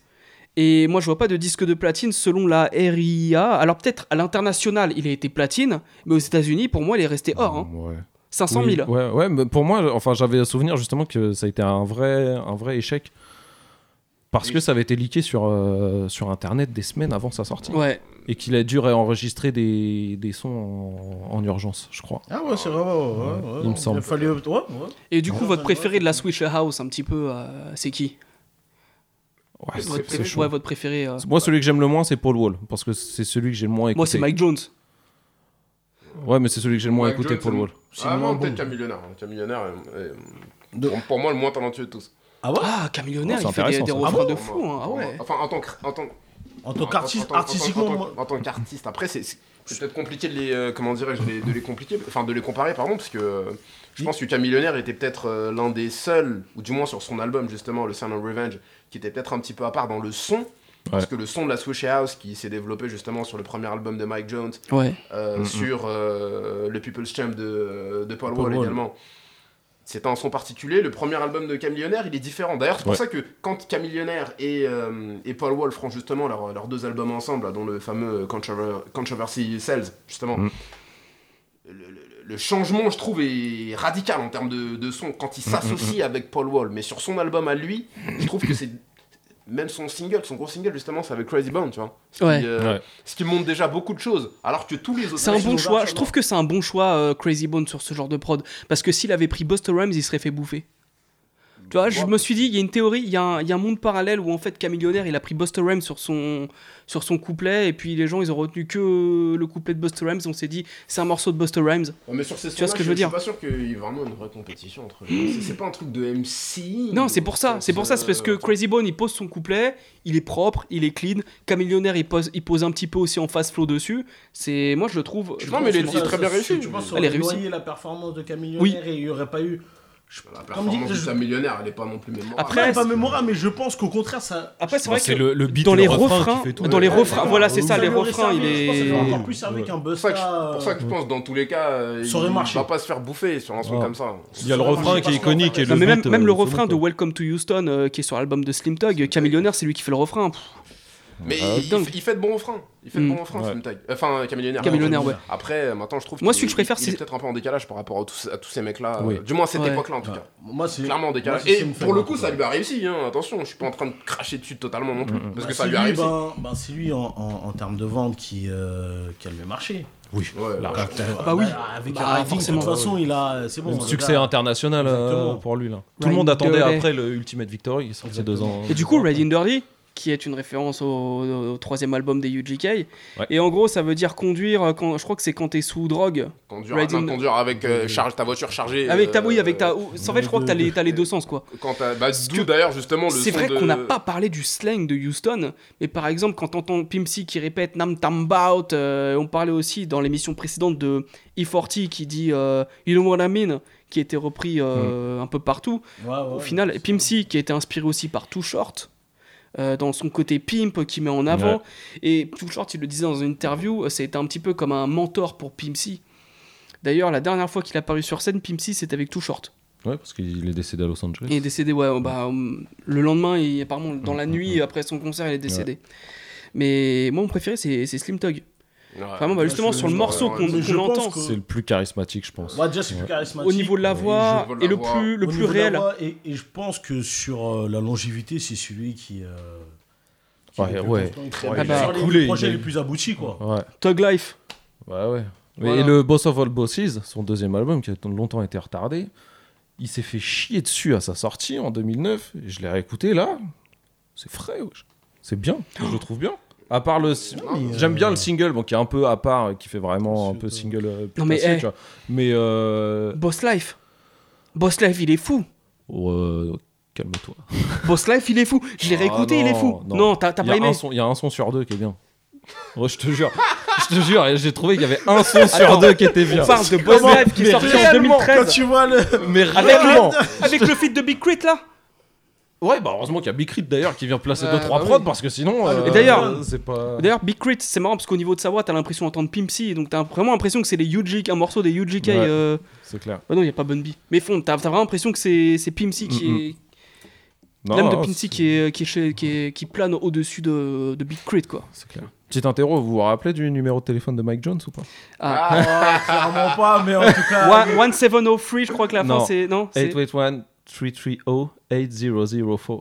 Ah ouais. Je crois que c'est ça. bon. Je l'ai réécouté il y a pas Ah, longtemps. aïe, aïe, aïe, Ah ouais, ok, ouais, parce que. Ah, tu vas très bien. T'as 20 sur 20 ton interro là. Je crois que c'est ça, je sais Et plus. c'est important le préciser. C'est important de le préciser qu'aujourd'hui, euh, tous ces mecs de Houston, euh, notamment Camillionnaire, il a influent, il a investi sur des Ouais, sur des startups et tout. ouais. Il est millionnaire. Sans mauvais jeu de mots. T'as tous les mais à autres qui ont moment, c'est- c'est investi sur le patrimoine im- immobilier, ils sont tous riches. hein.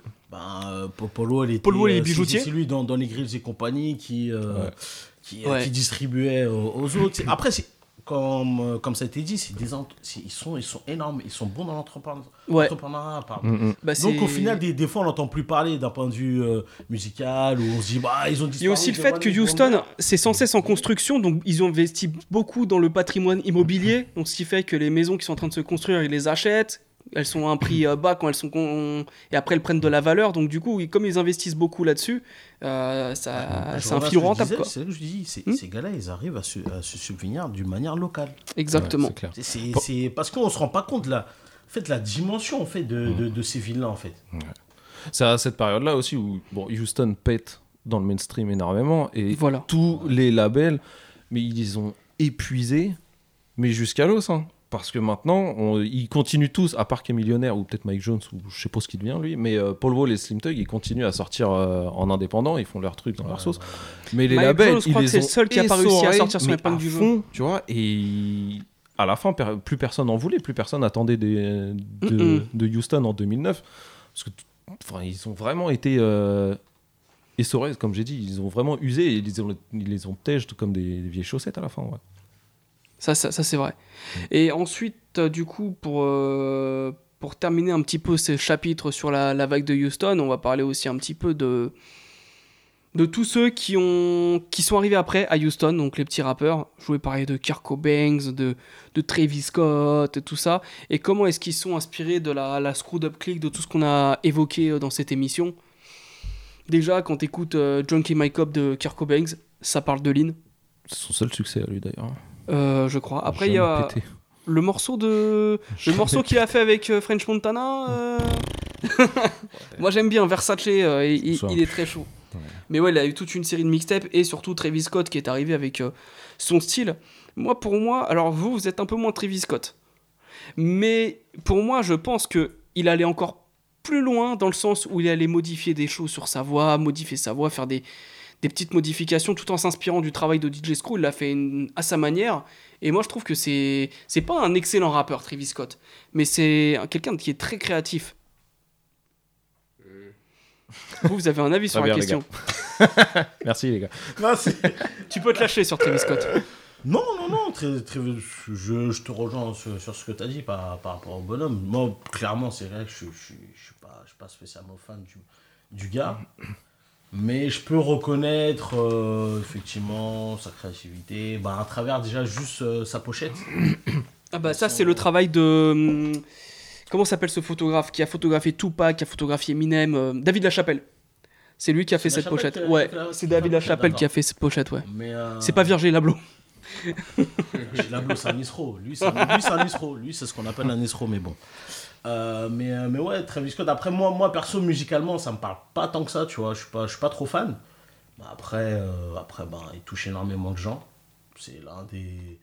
C'est une des figures les plus importantes maintenant, euh, tout simplement, de, de, la scène, de la scène rap actuelle. hein. Mm. Et eff- effectivement, c'est lui qui porte, qui porte fièrement les, les couleurs de, on va dire, le, le drapeau de Houston. Mais ouais, mais je suis pas, je honnêtement, je suis pas. Je propose qu'on s'écoute vite fait euh, Goosebumps de Travis Scott. I get those goosebumps every time. I need the Heimlich, throw that to the side. I get those goosebumps every time, yeah. When you Le Donc, refrain, il est incroyable quand même celui-là. Ouais, le, le refrain, moi, je le trouve dingue. Euh, et en fait, ce qu'on va retrouver sur Travis Scott, notamment sur cet album Astro World, donc là, c'est pas issu de Astro World, mais c'est un morceau qui est issu sur euh, Bird Sing Sings McKnight. Brian, Brian McKnight. Voilà, ça. Et là-dessus, il y a un morceau qui s'appelle R.A.P. Screw. Euh, sur son tube là qu'il a fait avec Drake, on entend les voix de Big Hawk dans le refrain. D'ailleurs, tu vois des, des, des, des gamins avec des t-shirts, c'est marqué R.A.P. euh, Big Hawk, etc. Il a toute cette influence. Le mec, il a baigné là-dedans. Tout ce dont on a parlé dans, depuis le début, il Mm. connaît le sujet. Et moi, ça me fait plaisir de voir qu'il y a encore des rappeurs qui sont cultivés et qui vont s'inspirer de tout ça. Déjà, Drake, il est fan de Houston, tout ce qui se passe sur Houston. Euh, on a parlé de Mind Playing Tricks on Me, c'est le morceau préféré de Kid Cudi. Tu vois, tous ces. Tous ces bon, c'est peut-être pas ceux que vous préférez, mais ils, rendent, ils rendent leur fleur, tu vois. Parce que t'as- t'as dit Quand je vois qu'aujourd'hui, en France, il y a des artistes qui, qui connaissent même pas Ayam. euh. Tu vois, en France, il y y, a des- il y a des jeunes artistes qui ne connaissent même pas Ayam, tu vois. C'est normal, c'est pas leur génération. Moi, je pense que le truc du euh, Rip. Screw de Travis Scott, euh, je pense que c'est du, c'est du marketing pour moi. Euh, de- Le euh, R.I.P. Screw Ouais, je suis Pourquoi sûr. Pourquoi ça serait du marketing? C'est pas forcément vendeur de dire R.I.P. Non, non, non, non, bien sûr. hein, mais je Et pas surtout sûr que c'est même pas le meilleur morceau de l'album. Du tout, même.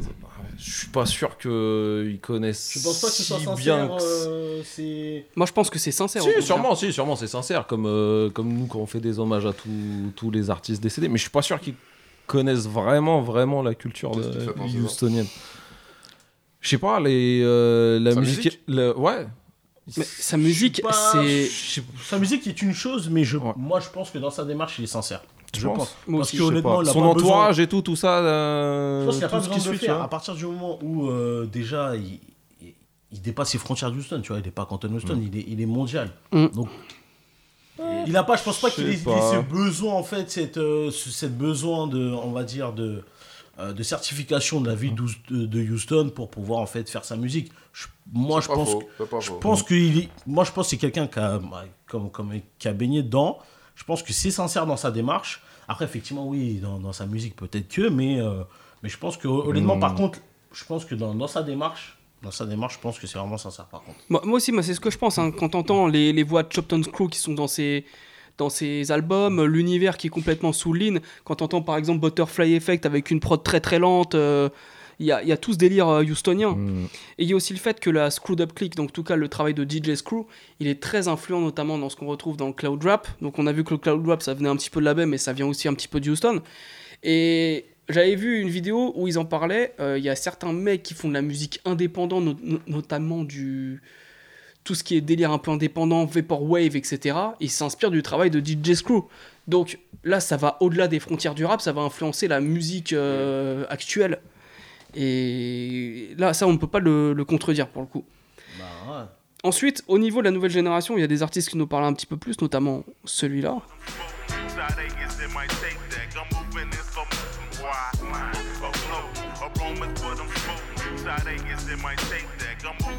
LIS de... qui a sorti euh, du coup euh, 45 South, ce qu'on vient de s'écouter.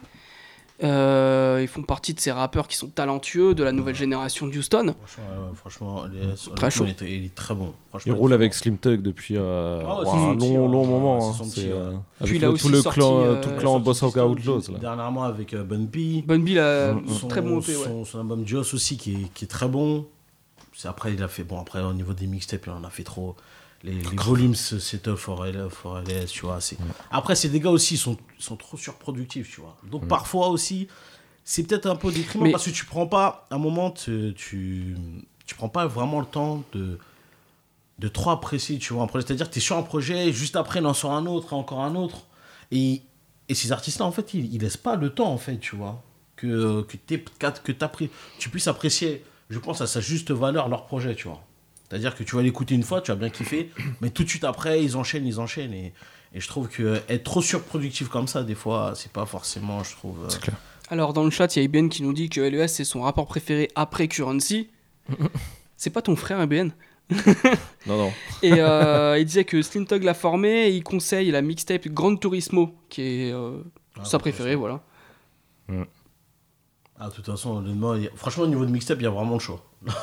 Ouais, mais après c'est aussi un problème de notre génération, c'est que tout le monde est surproductif dans les artistes, tu vois. euh, Avec le streaming, maintenant, c'est facile de balancer, tu vois. Ouais, mais c'est euh, trop, c'est trop, tu vois, genre, ne serait-ce que par exemple, les rappeurs que j'aime bien chez Griselda, tout le temps, tout- tous les mois ils sortent un album, j'ai l'impression, C'est chiant là. Il y a Conway, il a sorti un truc là. J'ai même pas encore eu le temps de l'écouter. Ah non. tu vois. Gonfle ces mecs-là. Ils me gonflent ça, en vrai. c'est- euh, tous les, tous, les, tous les trois mois, là, ils sortent un nouveau truc, euh, une nouvelle mixtape, un nouvel album. Mm. C'est chiant. Et également de Houston, il y a Don Toliver, il y a Maxo Cream, il y a Sauce Walker, Megan Thee Stallion, il y a tout, il y a encore des gens qui viennent de Houston et qui continuent. Toliver, ouais, Alors après, ils, ils s'inspirent pas tous de ceux dont on, s'a- on- de ceux dont on a parlé. Mm. Megan Thee Stallion, euh, ce qu'elle fait, ça n'a rien à voir. hein. C'est clair. C'est, elle a un flow un, petit- un petit peu à l'ancienne, tu vois, mais c'est pas. Non, franchement, Megan Thee Stallion, honnêtement, c'est la version discount de, des Cardi hein. Non, je te laisse pas dire ça, Ah, je te laisse faut pas dire ça. honnête, je te laisse Oh pas là dire ça. là. Non, Là, c'est moi qui vais me barrer de mon émission. là, non, mais là, là, ouais. Son album était pas si mauvais que ça. Non, il est pas, là, bon, Ouais. pas mauvais, mais bon. En vrai, en vrai, ok, elle fait beaucoup de, de replay, tu vois, c'est-à-dire que elle reprend Juvenile, et puis elle va reprendre. euh, Qu'est-ce qu'elle reprend déjà? Elle a repris euh, Boys in the Hood. de Boys in the Easy. Hood de Easy E, euh, le hum, Adina Howard de Freak Like Me qu'elle reprend avec Caesar, etc. Elle va faire des reprises, mais après, elle, elle, elle donne des fleurs à l'ancienne génération. Moi, j'aime bien, tu vois. Non, qu'elle donne des farces, c'est une chose, mais tu marches plus dans l'attitude, dans la marre d'être et tout. c'est, euh, je trouve que euh, faut qu'elle. Faut qu'elle se démarque, quoi. Faut Moi, je se dis, démarque, elle a pas. Si elle fait pas de conneries, elle est bien partie. Tu vois, elle peut encore évoluer. Tu vois, moi, pour moi, le personnage, il est encore en mode prototype. Megan Thee Stallion, si elle continue comme ça, si elle déconne pas, pour moi, ça peut devenir une bonne rappeuse de la génération qui va arriver. En plus, son histoire là avec euh, Tory Lanez. Tory Lanez, Est-ce a, tirer dessus. elle a vraiment tiré dessus? Mais justement, en tant que reprise, Parce que tu elle a repris Who Shot You de Biggie pour Voilà, commencer son vois, album. Oh là là Ça, sincèrement, cette histoire là. La meuf, elle a posé ses lèvres sur la table, tu vois. Oh mon dieu. Bon bah. Toi, je pense que c'est féministe. Là, je sais pas, mais toi, t'as chaud. Alors, qu'elle va venir chez toi. Moi, je. Il y en je a, il me avait des soucis, mais l'autre, il Ah va moi, avoir des autres soucis là. Ah, je suis outré. Ah, Oh là là, les mecs. Oh. Mais enfin, faut le faire, quoi. Elle, est thug comme meuf, tu vois. Il y a, il y a ce côté-là. Bon, t'as écouté, comme je t'ai dit, vraiment, ce Tory Lanez, vraiment, je dis, ah, vraiment, c'est une nouvelle génération, honnêtement, en guimauve, là. Bah, c'est vrai qu'ils sont une génération en guimauve. Ah, faut qu'ils arrêtent, ouais. Enfin voilà, qu'est-ce qu'on peut retenir en tout cas de, Houston si vous avez des albums, des suggestions, des trucs à écouter? Parce que c'est vrai qu'on a cité beaucoup de monde, mais dans tout ça, euh, qu'est-ce que tu retiens? Genre, euh, demain il y a un mec qui dit c'est quoi le rap de Houston, tu lui fais écouter quoi? On va commencer avec Djangina.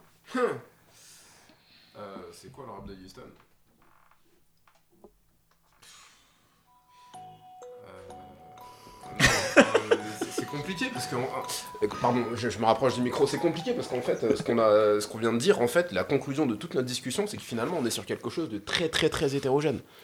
Euh, sur toute la chronologie, c'est pas comme si par exemple tu me posais la même question sur. euh, Oh, mais il y a, bien un exemple. point de départ où. euh, Mais il y a un point de départ qui. plus on accessible, on va dire qu'est-ce qu'il y a de plus accessible pour quelqu'un qui ne connaît pas cette musique? Euh, moi, je vais pas lui faire écouter euh, 4am de, de DJ Screw en premier, il va, il va pas comprendre. Non, bien sûr. Mais lui faire écouter aussi peut-être euh, ce qu'on évoquait notamment sur, euh, sur et sur toute la période un petit peu G-Funk, à mon sens, ce serait trompeur, dans le sens où cette musique-là, plutôt à mon sens, représente surtout la côte Tout à ouest. fait, Donc tout à pour fait. le coup, ce serait pas franchement pertinent à mon sens. Quand bien même, il y a de très très bons albums. Je- allez, je conseillerais un Scarface. euh, allez, euh, je conseillerais. Ah, je conseillerais aller le fixe. Allez, franchement, le Putain, j'allais dire le même. Oh, J'allais dire le même, tu vois. Parce qu'il est, il est abordable. Voilà, Ah, il est abordable et, euh, et c'est un très bon album. Ah, bah, avec Guess Who's Back en plus. Puis, ouais, quels sont. Allez, le Mhm. fixe. Allez, The Fix. À votre tour maintenant. Bah attends, le trouble fait n'a pas encore parlé. Ah, trouble fait. Lui va proposer Astro World, c'est sûr. Euh, c'est sûr. Non, mais Yann Stallion, je pense. Non, après, non, je, où, je Très le rejoins, atroce, effe- hein. non, où je le rejoins effectivement, c'est que euh, j'irais plutôt effectivement pour, euh, pour avoir ce, ce son avec cette identité sonore qui, qui, qui, euh, qui serait Mhm. marqué, tu vois, Houston. Moi, j'irais plutôt sur, le, euh, ben, euh, sur un Simfug, tu vois, Ouais. en premier. Ouais. Ah, Tout d'abord. Lequel UGK aussi. Vas-y, continue. Ouais, bon, en plus, ouais, bah, putain, UGK, ouais. pour le coup, ce serait peut-être plus représentatif. Ouais, ouais, parce qu'ils sont même venus, ma- Riding ouais, Dirty. Finalement, je change. Ok, Riding Dirty. Riding Dirty Riding D'accord. Dirty. Ok. Toi, ça serait Slim Tog, euh, lequel? Le, euh, putain, Platinum. Donc vous notez, hein. Already euh, Platinum. Ouais. Already Platinum, ok. Ouais, bah du coup, bah, je vais sûrement reprendre The Fix alors. du coup. Ah, faut, faut en choisir non, un au autre. Faut prendre choisir un autre. Faut qu'il y ait quatre choix. Non, non, donc tu veux prendre The Fix. Faut qu'il y ait quatre choix. Faut prendre, prendre un autre euh, vraiment euh, qui t'a marqué. Bah ouais, bah après j'allais dire Slim Tug, mais moi j'allais dire Boss of All Bosses. Du coup, euh, bah un, un zéro alors. hein. Euh, un des deux qu'on a cité, la Let the Truth Be Told ou euh, The Life of José machin. Sûrement, ouais. Ok. Alors moi, euh, je vais peut-être euh, vous dire par lequel j'ai commencé. Et c'est peut-être pas un bon exemple, mais Who is Mike Jones? Même si Mike Jones, c'est pas le meilleur rappeur, il invite tout le monde, il y a des bonnes prods, ça t'introduit dans l'univers de Houston dans les années 2000. Moi, je Non, pense que dans l'ambiance, Who is Mike Jones? dans l'ambiance, on y est. Voilà. Dans l'ambiance, on y est. Dans et- c'est par là que j'ai commencé en me disant Ouais, putain, mais c'est qui tous ces mecs? Et je suis allé écouter euh, Slim Tug, je suis allé écouter. euh, voilà. En premier, c'est c'est Camillionnaire qui m'a expliqué qu'à Houston, il y avait un truc. Et après, quand j'ai écouté euh, Mike Jones avec P- Steel Tippin, etc., j'ai fait ah putain, mais ces mecs-là, ils sont potes, ils se connaissent tous. Et c'est là où je suis allé plus loin. Donc voilà. Ouais, je- Steel Tippin, franchement, l'un des sons les plus emblématiques, si on doit parler Oh de- oui. de- Bah oui. d'identité à un moment La donné prod, la Houston, prod, ouais. ils sont allés chercher une boucle de musique classique, mais il fallait la trouver vrai celle-là. Ouais, c'est euh, Ok.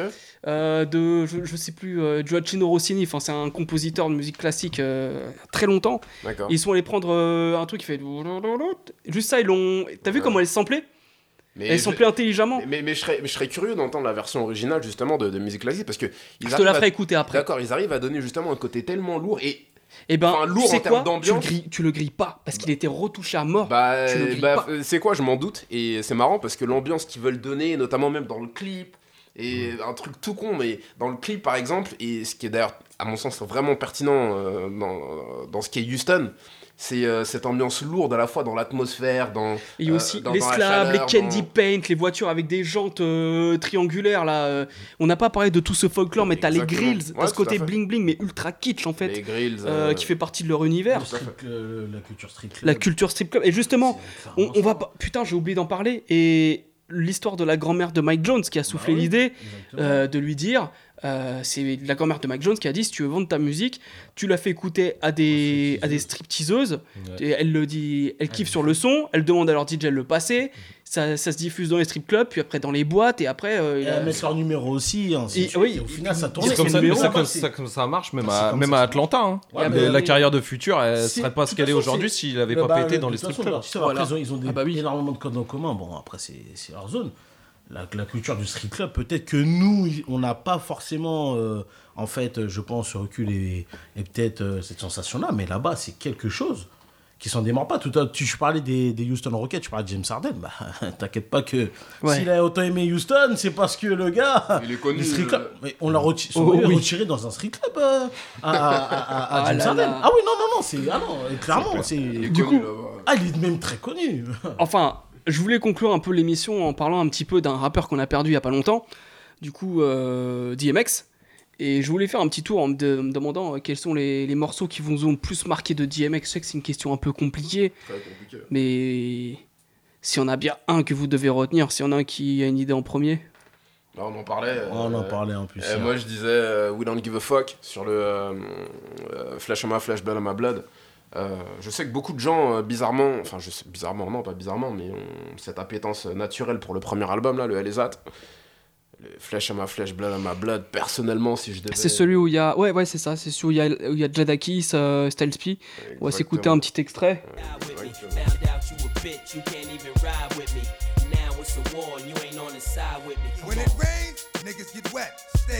En plus, j'ai pris un bon passage là. Ah, c'est quand il rentre. Ah, C'est vrai qu'il y avait aussi cette force, et quand il rentrait, DMX, il, disait Ah, bah, Je suis là. sur, euh, sur ce son-là, franchement. euh, bon, après, si vous voulez, vous n'êtes pas forcément très très à l'aise en anglais, c'est pas forcément le, le- le meilleur son, mais, euh, Il faut travailler son anglais. mais en termes de métaphores et de choses comme ça, c'est euh. Et, Et- très très très très gros couplet de Styles P aussi dessus. Oui, ah ouais, mais Styles Très, P. très, euh, comme très, souvent, en fait, de hein. Styles- Ouais, comme Ah, souvent. Styles ouais. P et Jadakiss, Même encore euh, maintenant. de toute façon. Il y a une période où il fallait pas les inviter en featuring. Moi, je préfère Jadakis, mais tu vois, Styles P, je me demande s'il est pas, s'il est pas euh, meilleur que. Styles P, il a une carrière solo un peu. Qui est meilleure C'est pas un peu, elle est meilleure. Elle est Oui, meilleure. déjà, Franchement, ouais, elle est plus constante. c'est ouais. clair. C'est vrai. Et toi, du coup, l'album, le morceau de son, DMX qui t'a le plus marqué euh, le N-word. Don't start something. Avec, euh, avec chez Clouche, Maze. C'est sur quel album ça le premier, je crois. non Premier album, dernier titre. And Hell is Hot. Dernier titre. Parce que du coup, vu que t'as pas dit. Ah, bah oui, bah oui, bah oui, bah oui, bah oui. Ce son-là, sincèrement, pff, franchement, il te met une gifle.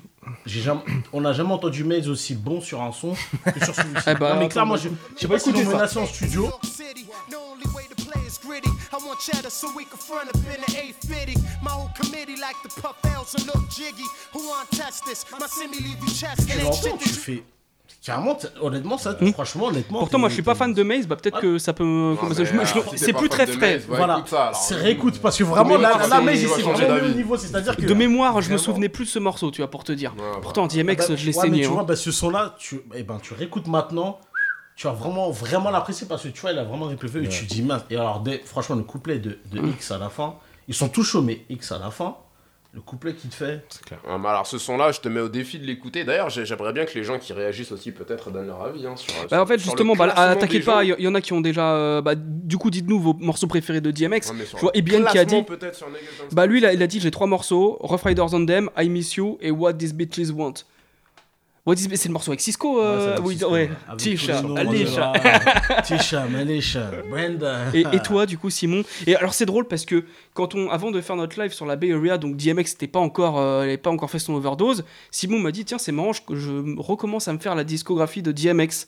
Et en fait, j'avais Ça jamais tombait vraiment le mal, en fait. ce gars-là parce que, mis à part les gros bangers dans mes années collège, là, Party Up et What the Who That, j'avais jamais pris le temps d'écouter. Mais je pense que ce c'est le cas pour beaucoup de personnes. Ouais, Ouais, ouais, en fait, on a beaucoup. euh, euh, Ouais. Et mais- c'est comme Kendrick, Puis quoi. albums sont longs. Mais ouais, aussi. Et du Mais coup- vieille coïncidence un peu bizarre, j'ai commandé ces trois premiers albums. et Je les ai reçus genre euh, peut-être deux jours avant qu'ils soient officiellement Sur hospita- Momox hospitalisés, tu vois. Ouais, sur Momox. Et euh, j'ai pris le temps d'écouter les, les trois premiers, du coup. Et celui qui m'a le plus marqué, là, c'est le son euh, Damian. Ah, bah oui. Euh, le concept derrière ça encore. Très peu de gens le savent, mais euh, Kendrick s'est énormément inspiré de DMX Oui. et de Damien Oui. pour faire euh, Swimming Pool et euh, plein d'autres plein d'autres sons ça. encore. My nigga TP, creep with me.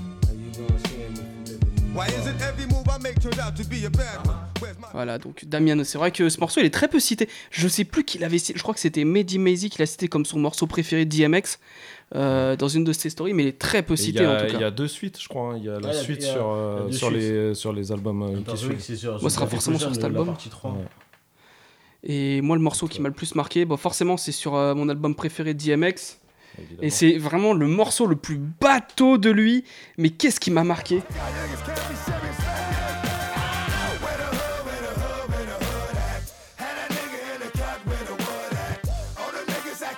Genre, Bah, Tout le monde le connaît. C'est le Non, mais, single. mais en vrai, il y a soit, The Hat, il y aura forcément Rough Rider Et- Anthem. Donc, tu vois, on va pas les citer. Et encore, Dog, ce morceau-là, mais la version où t'entends Swiss Beats au début, quand il dit When the East come on, when the West come on, il est incroyable. Et la première fois que je l'ai écouté, je me souviens, c'était sur une compilation. Moi, je me suis dit, putain, on peut faire ça avec le rap. Vraiment, quand j'ai, j'ai entendu ce morceau-là, je fais ça, c'est du rap. J'avais l'impression d'entendre, tu sais, comme si c'était du métal, mais sans la guitare, tu vois, avec des, un mec qui, qui gueule, qui crie, qui est enragé. Et euh, il m'avait beaucoup marqué, ouais, tu vois. Donc, du coup, j'avais acheté Grand Champ. Ce son-là, tu vois, l'énergie de ce son-là, moi je pense, j'ai- que ce soit le son, le clip, pour moi, il a clairement inspiré euh, le pourceux de la mafia. hein. Tu vois, dans ce Euh, côté, tu vois, Rough Riders peu. Rough Riders Anthem plus, je dirais.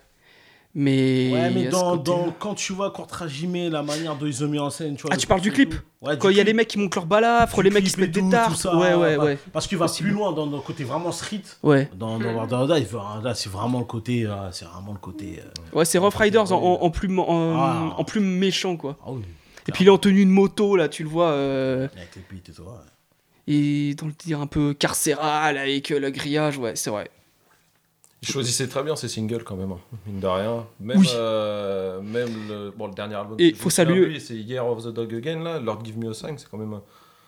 Mm. C'est pas non plus le meilleur, mais c'est pas non plus le, le pire. Il choisissait très très bien ses singles, je trouve. Alors après, je vais peut-être revenir sur ce que je t'ai dit un jour en disant The Year of the Dog, euh, tu peux t'asseoir dessus, mais en vrai, il me semble qu'il est pas si mauvais que ça. Euh, des- Il faut aussi saluer le travail de Swiss Beats, parce que bon, Swiss Beats, même si depuis une dizaine d'années, je suis pas trop corda avec ce qu'il fait. euh, Mais avec bon, DMX, il y avait une. Avec y avait DMX, il y avait une alchimie, avait un ouais, non, mais il y avait un truc de dingue. Et euh, bah, du coup, c'est un peu triste qu'on ait perdu DMX, même si il allait sortir un nouvel album. Bah, il est prêt. Ah, bah, maintenant, vu qu'il est mort comme par hasard, ben, l'album est prêt. Et comme par hasard, t'as un feat, t'as t'as un feat avec Pop Smoke, quoi, tu vois. Ah, bah, ah, bah, franchement, je serais même pas étonné. Non, Tu mais vois je crois que c'est vrai en plus. Oui, je crois y a non, ça mais il y a les, vraiment- euh, mais c'est annoncé. dans les- Quand il était Ah, encore les vivant, il gars, l'a annoncé. Quand même, hein, franchement, c'est c'est là où tu vois qu'on est gay. Il, il- il, il décède en fait, hein, les gars, comme c'était fou. Mais ils font, en fait, c'est plus, moi, ce qui me dérange plus, c'est surtout que parfois, c'est, je pense, presque des insultes à leur mémoire, parce que je suis même pas sûr que ces mecs-là auraient validé certains de ces, Mm. euh, bien sûr que ces bah, sons, bien- certaines bien de sûr. ces collabs. Mais, mais, mais, ah, tous les jours. Ensuite, euh, donc dans, dans, dans ce que dans le chat on nous suggère en leur son préféré, c'est What's My Name, Stop Being Greedy, Party, Stop, Being Greedy, mais putain oui, incroyable aussi ce morceau. C'est vrai que Il y a un son aussi on que le j'aime cite beaucoup. Ou Wibi aussi, j'aime beaucoup. Ou Weeby, ouais. Ouais. qui est sur euh, The Great Depression. Euh, T'as bah, Damian. A Minute for You, What's My Name? Donc nous a dit Alfred, nous a dit Mr ZKN, donc voilà leur, un peu leur, leur quintet. Ouais, We Right Here aussi, bah, c'est toujours sur The Great Depression. Ouais, ouais, mais après, des mix, il- même le, le, le, bah, le son Minute Farrison, qui clôture The Great Depression. Mm. Ouais. Le son, franchement, le son, Ouais, euh, il est, le, phénoménal, ce nom. le son, il est très très lourd. hein. Et même, il y a aussi le fait que tu vois, bon, euh, on va revenir à Eminem quand on dit que c'est de la musique. euh, mais quand Eminem. Tu veux Non, non, non, mais je vais faire un parallèle avec DMX, même pas moi, c'est Et je vais être assez d'accord avec. oh, je, vais, je vais soutenir, je vais faire écho à ce qu'il dit. C'est que Eminem, quand il prend des prods un peu rock, euh, etc., moi ça me plaît pas. Moi je trouve ça fait trop euh, musique de. Comme il avait dit. C'est pas où tu peux le dire. Non, Tu mais Qu'est-ce que t'as de voulu dire quand Non, ça mais ce que je veux dire, c'est Serra a que. dit la dernière fois Mais Il a dit quoi? il a dit que c'était de la musique de petit blanc. Ah, d'accord. Mais d'une manière. Ah, juste où- une chose, non, C'est pas ça que t'as dit. Non, non, je crois que t'as même, pas- t'as même pas dit ça, Euh, mais. Est-ce que Syrah revient sur ses propos aujourd'hui d'ailleurs ou pas? Non, non, il va pas revenir. Mais je, tu vois ce que je veux dire C'est que. Le fumier. Non, mais, eh, pourquoi, pourquoi on est toujours obligé de- Pourquoi est-ce qu'on est toujours obligé de peser nos mots? Moi, excuse-moi, j'entends un rappeur blanc qui sample du rock, qui sample de la country. Forcément, euh, il y a ce. Il va sampler ce qui va sur, sur ce sur quoi. Je bégaye un petit peu. Il va sampler ce sur quoi il, il- il a écouté quand il était jeune. Donc forcément, la musique que les caucasiens américains écoutaient beaucoup. Donc le hard rock, euh, tout ça. DMX, quand il fait un, un feat avec Marilyn Manson The sur The Omen, ça tue, ça claque. Il a pris un artiste métal, beaucoup écouté chez les caucasiens blancs américains, on va pas se mentir, et ça tue. Ouais. Alors, est-ce qu'il a fait ça pour grappiller aussi un petit peu des fans euh, côté métal? Ce qui est, ce qui est peut-être pas faux, mais il l'a fait intelligemment plutôt que Non, de faire des, des, des trucs. euh, Je crois qu'il avait une petite cote chez les. euh, Ouais, mais il a toujours- Chez les Metalheads. Chez les, ouais, chez Ouais, les bah, Metalheads, ouais, voilà. bien ouais, sûr. bah, à cause, de, à, à- à- à cause de de l'image véhiculée par ce- le, le côté motard. Voilà, Parce que c'est le côté ça. motard, c'était associé à tout ce qui était C'est Il y rock. a vrai. toujours un C'est biker ça. aussi, Ouais. comme Ouais, sur ouais. Damien par exemple. Exactement, Euh, voilà, c'est un côté voilà, qu'il a- écorché et tout, et qu'il de a par toujours, Manson. euh, qu'il a ça toujours colle. véhiculé, donc ça colle en fait. Ça hein, colle, en à fait, son ouais, image je- d'une certaine manière. Quand on cherche bien, ça colle. Enfin, ça peut paraître C'est opportuniste, totalement mais en fin de cohérent. compte, ça colle. Non, moi je trouve que c'est Mm. même cohérent. Je trouve ici, c'est des artistes au, au contraire qui. qui Donc, jeunes, euh, tu, tu penses que Syrah il devrait donc euh, maintenir. euh, Ah là là, il est Non, non, mais oui, je suis Oui, d'accord avec lui. Donc, alors Syrah, du coup, tu persistes et tu signes sur les propos que tu as tenus sur la dernière vidéo polémique. euh, Allez, pour Où- clôturer. Où tu as pris peur, où tu as même dit, mais ah, mais qu'est-ce qui se passe hein? Non, mais, Tu- non, tu- mais, tu non, mais, tu- non, mais tu maintiens tes propos. Oui, je maintiens les propos que Ah, j'ai bah, tenus J'ai un d'accord. un polémique. Hein. Et toi-même, et toi-même, tu les tiens. Et toi-même, tu Bah, les moi tiens. aussi, mais je les tiens. Et... Mais il les tient, mais c'est, mais comme c'est un Euh, Crowd j'ai qui est là, à ma gauche, hein. Non, on a le droit de parler Mais de lèvres sur la table, mais, pas qui- de mais Alain là, qui fait le- Finkielkraut. Mais là, qui fait le Bernard Kouchner, parce que là, c'est lui qui fait Bernard Kouchner, hein. Bon, eh bien, messieurs, on arrive à la fin de cette émission. Vous êtes enfin libérés. C'était un très bon live. Franchement, on a bien, on a bien discuté, on a bien, po- on a, il y a eu des gros débats. Non, bah super. euh, je suis content. En et tout une cas, bonne merci alchimie. pour Je sais pas ce que vous avez pensé, mais il n'y a pas de souci. En tout cas, on espère qu'on Ça fait réitérera. plaisir de toujours euh, être avec des passionnés. Suivez Interlude Hip Hop Classics. Ils arrivent bientôt à 20 000 abonnés sur YouTube. J'ai checké. Je Ah, crois que vous êtes bientôt à 20 000 là. Ah, Ah, bah, bientôt, ça. bientôt, Et bientôt. donc Donc, ça- s'il vous plaît, poussez un peu plus. Voilà, sur Ah, leur oui. chaîne YouTube. Et également suivez-les sur Instagram, euh, sur, euh, sur les Insta, réseaux. Facebook, Insta, les réseaux, Facebook. Insta, Facebook. Rejoignez Monsieur Moon Music qui fait aussi quelques vidéos euh, sur Instagram, la dernière et sur l'album de The Clips, si tu peux nous en dire un petit peu plus. Oui. Voilà, c'est tout, il a fait une vidéo sur The Clips. Allez voir, Allez voir, voilà. Non, bah, découvert. les. euh, moi, c'est ce que je pense. Les, je parle souvent des. On parle des classiques, t'as vu, on a les classiques qui bougent pas, tout ça, etc. Mais il y a les très bons albums dont bah, on oublie souvent. On cite Ouais. les mauvais albums, les albums moyens, on cite les classiques, mais j'ai l'impression qu'on parle peu des, des très bons albums. voilà, tu vois. Et genre, le deuxième album d'Eclipse, pour moi, c'est une boucherie. sans Et nom, je suis d'accord avec, je suis d'accord C'est, avec toi, non euh, mais voilà, et je pense qu'on oublie de le citer. Donc, fait, moi, je suis plus dans ce. Dans ce créneau-là, Ok. tout simplement. Ok. Et puis du coup, rejoignez Philcast sur Instagram, sur Facebook, sur Twitter. Et évidemment, je suis sur YouTube également. Ma dernière vidéo est sur Mystical. Euh, je vous invite à aller rejoindre ma chaîne YouTube Infernal. également. Ça va Et la vidéo d'avant est sur qui? C'est sur Black Salt.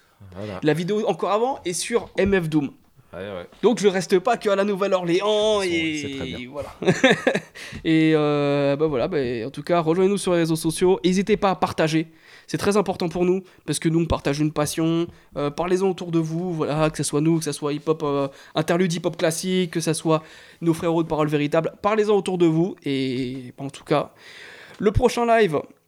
On est en train de voir, mais bon, on va rien dire parce que euh, on vous réservera des petites surprises, mais euh, Ça va être bien. ça va être bien. Alors, spoiler, ça va être bien.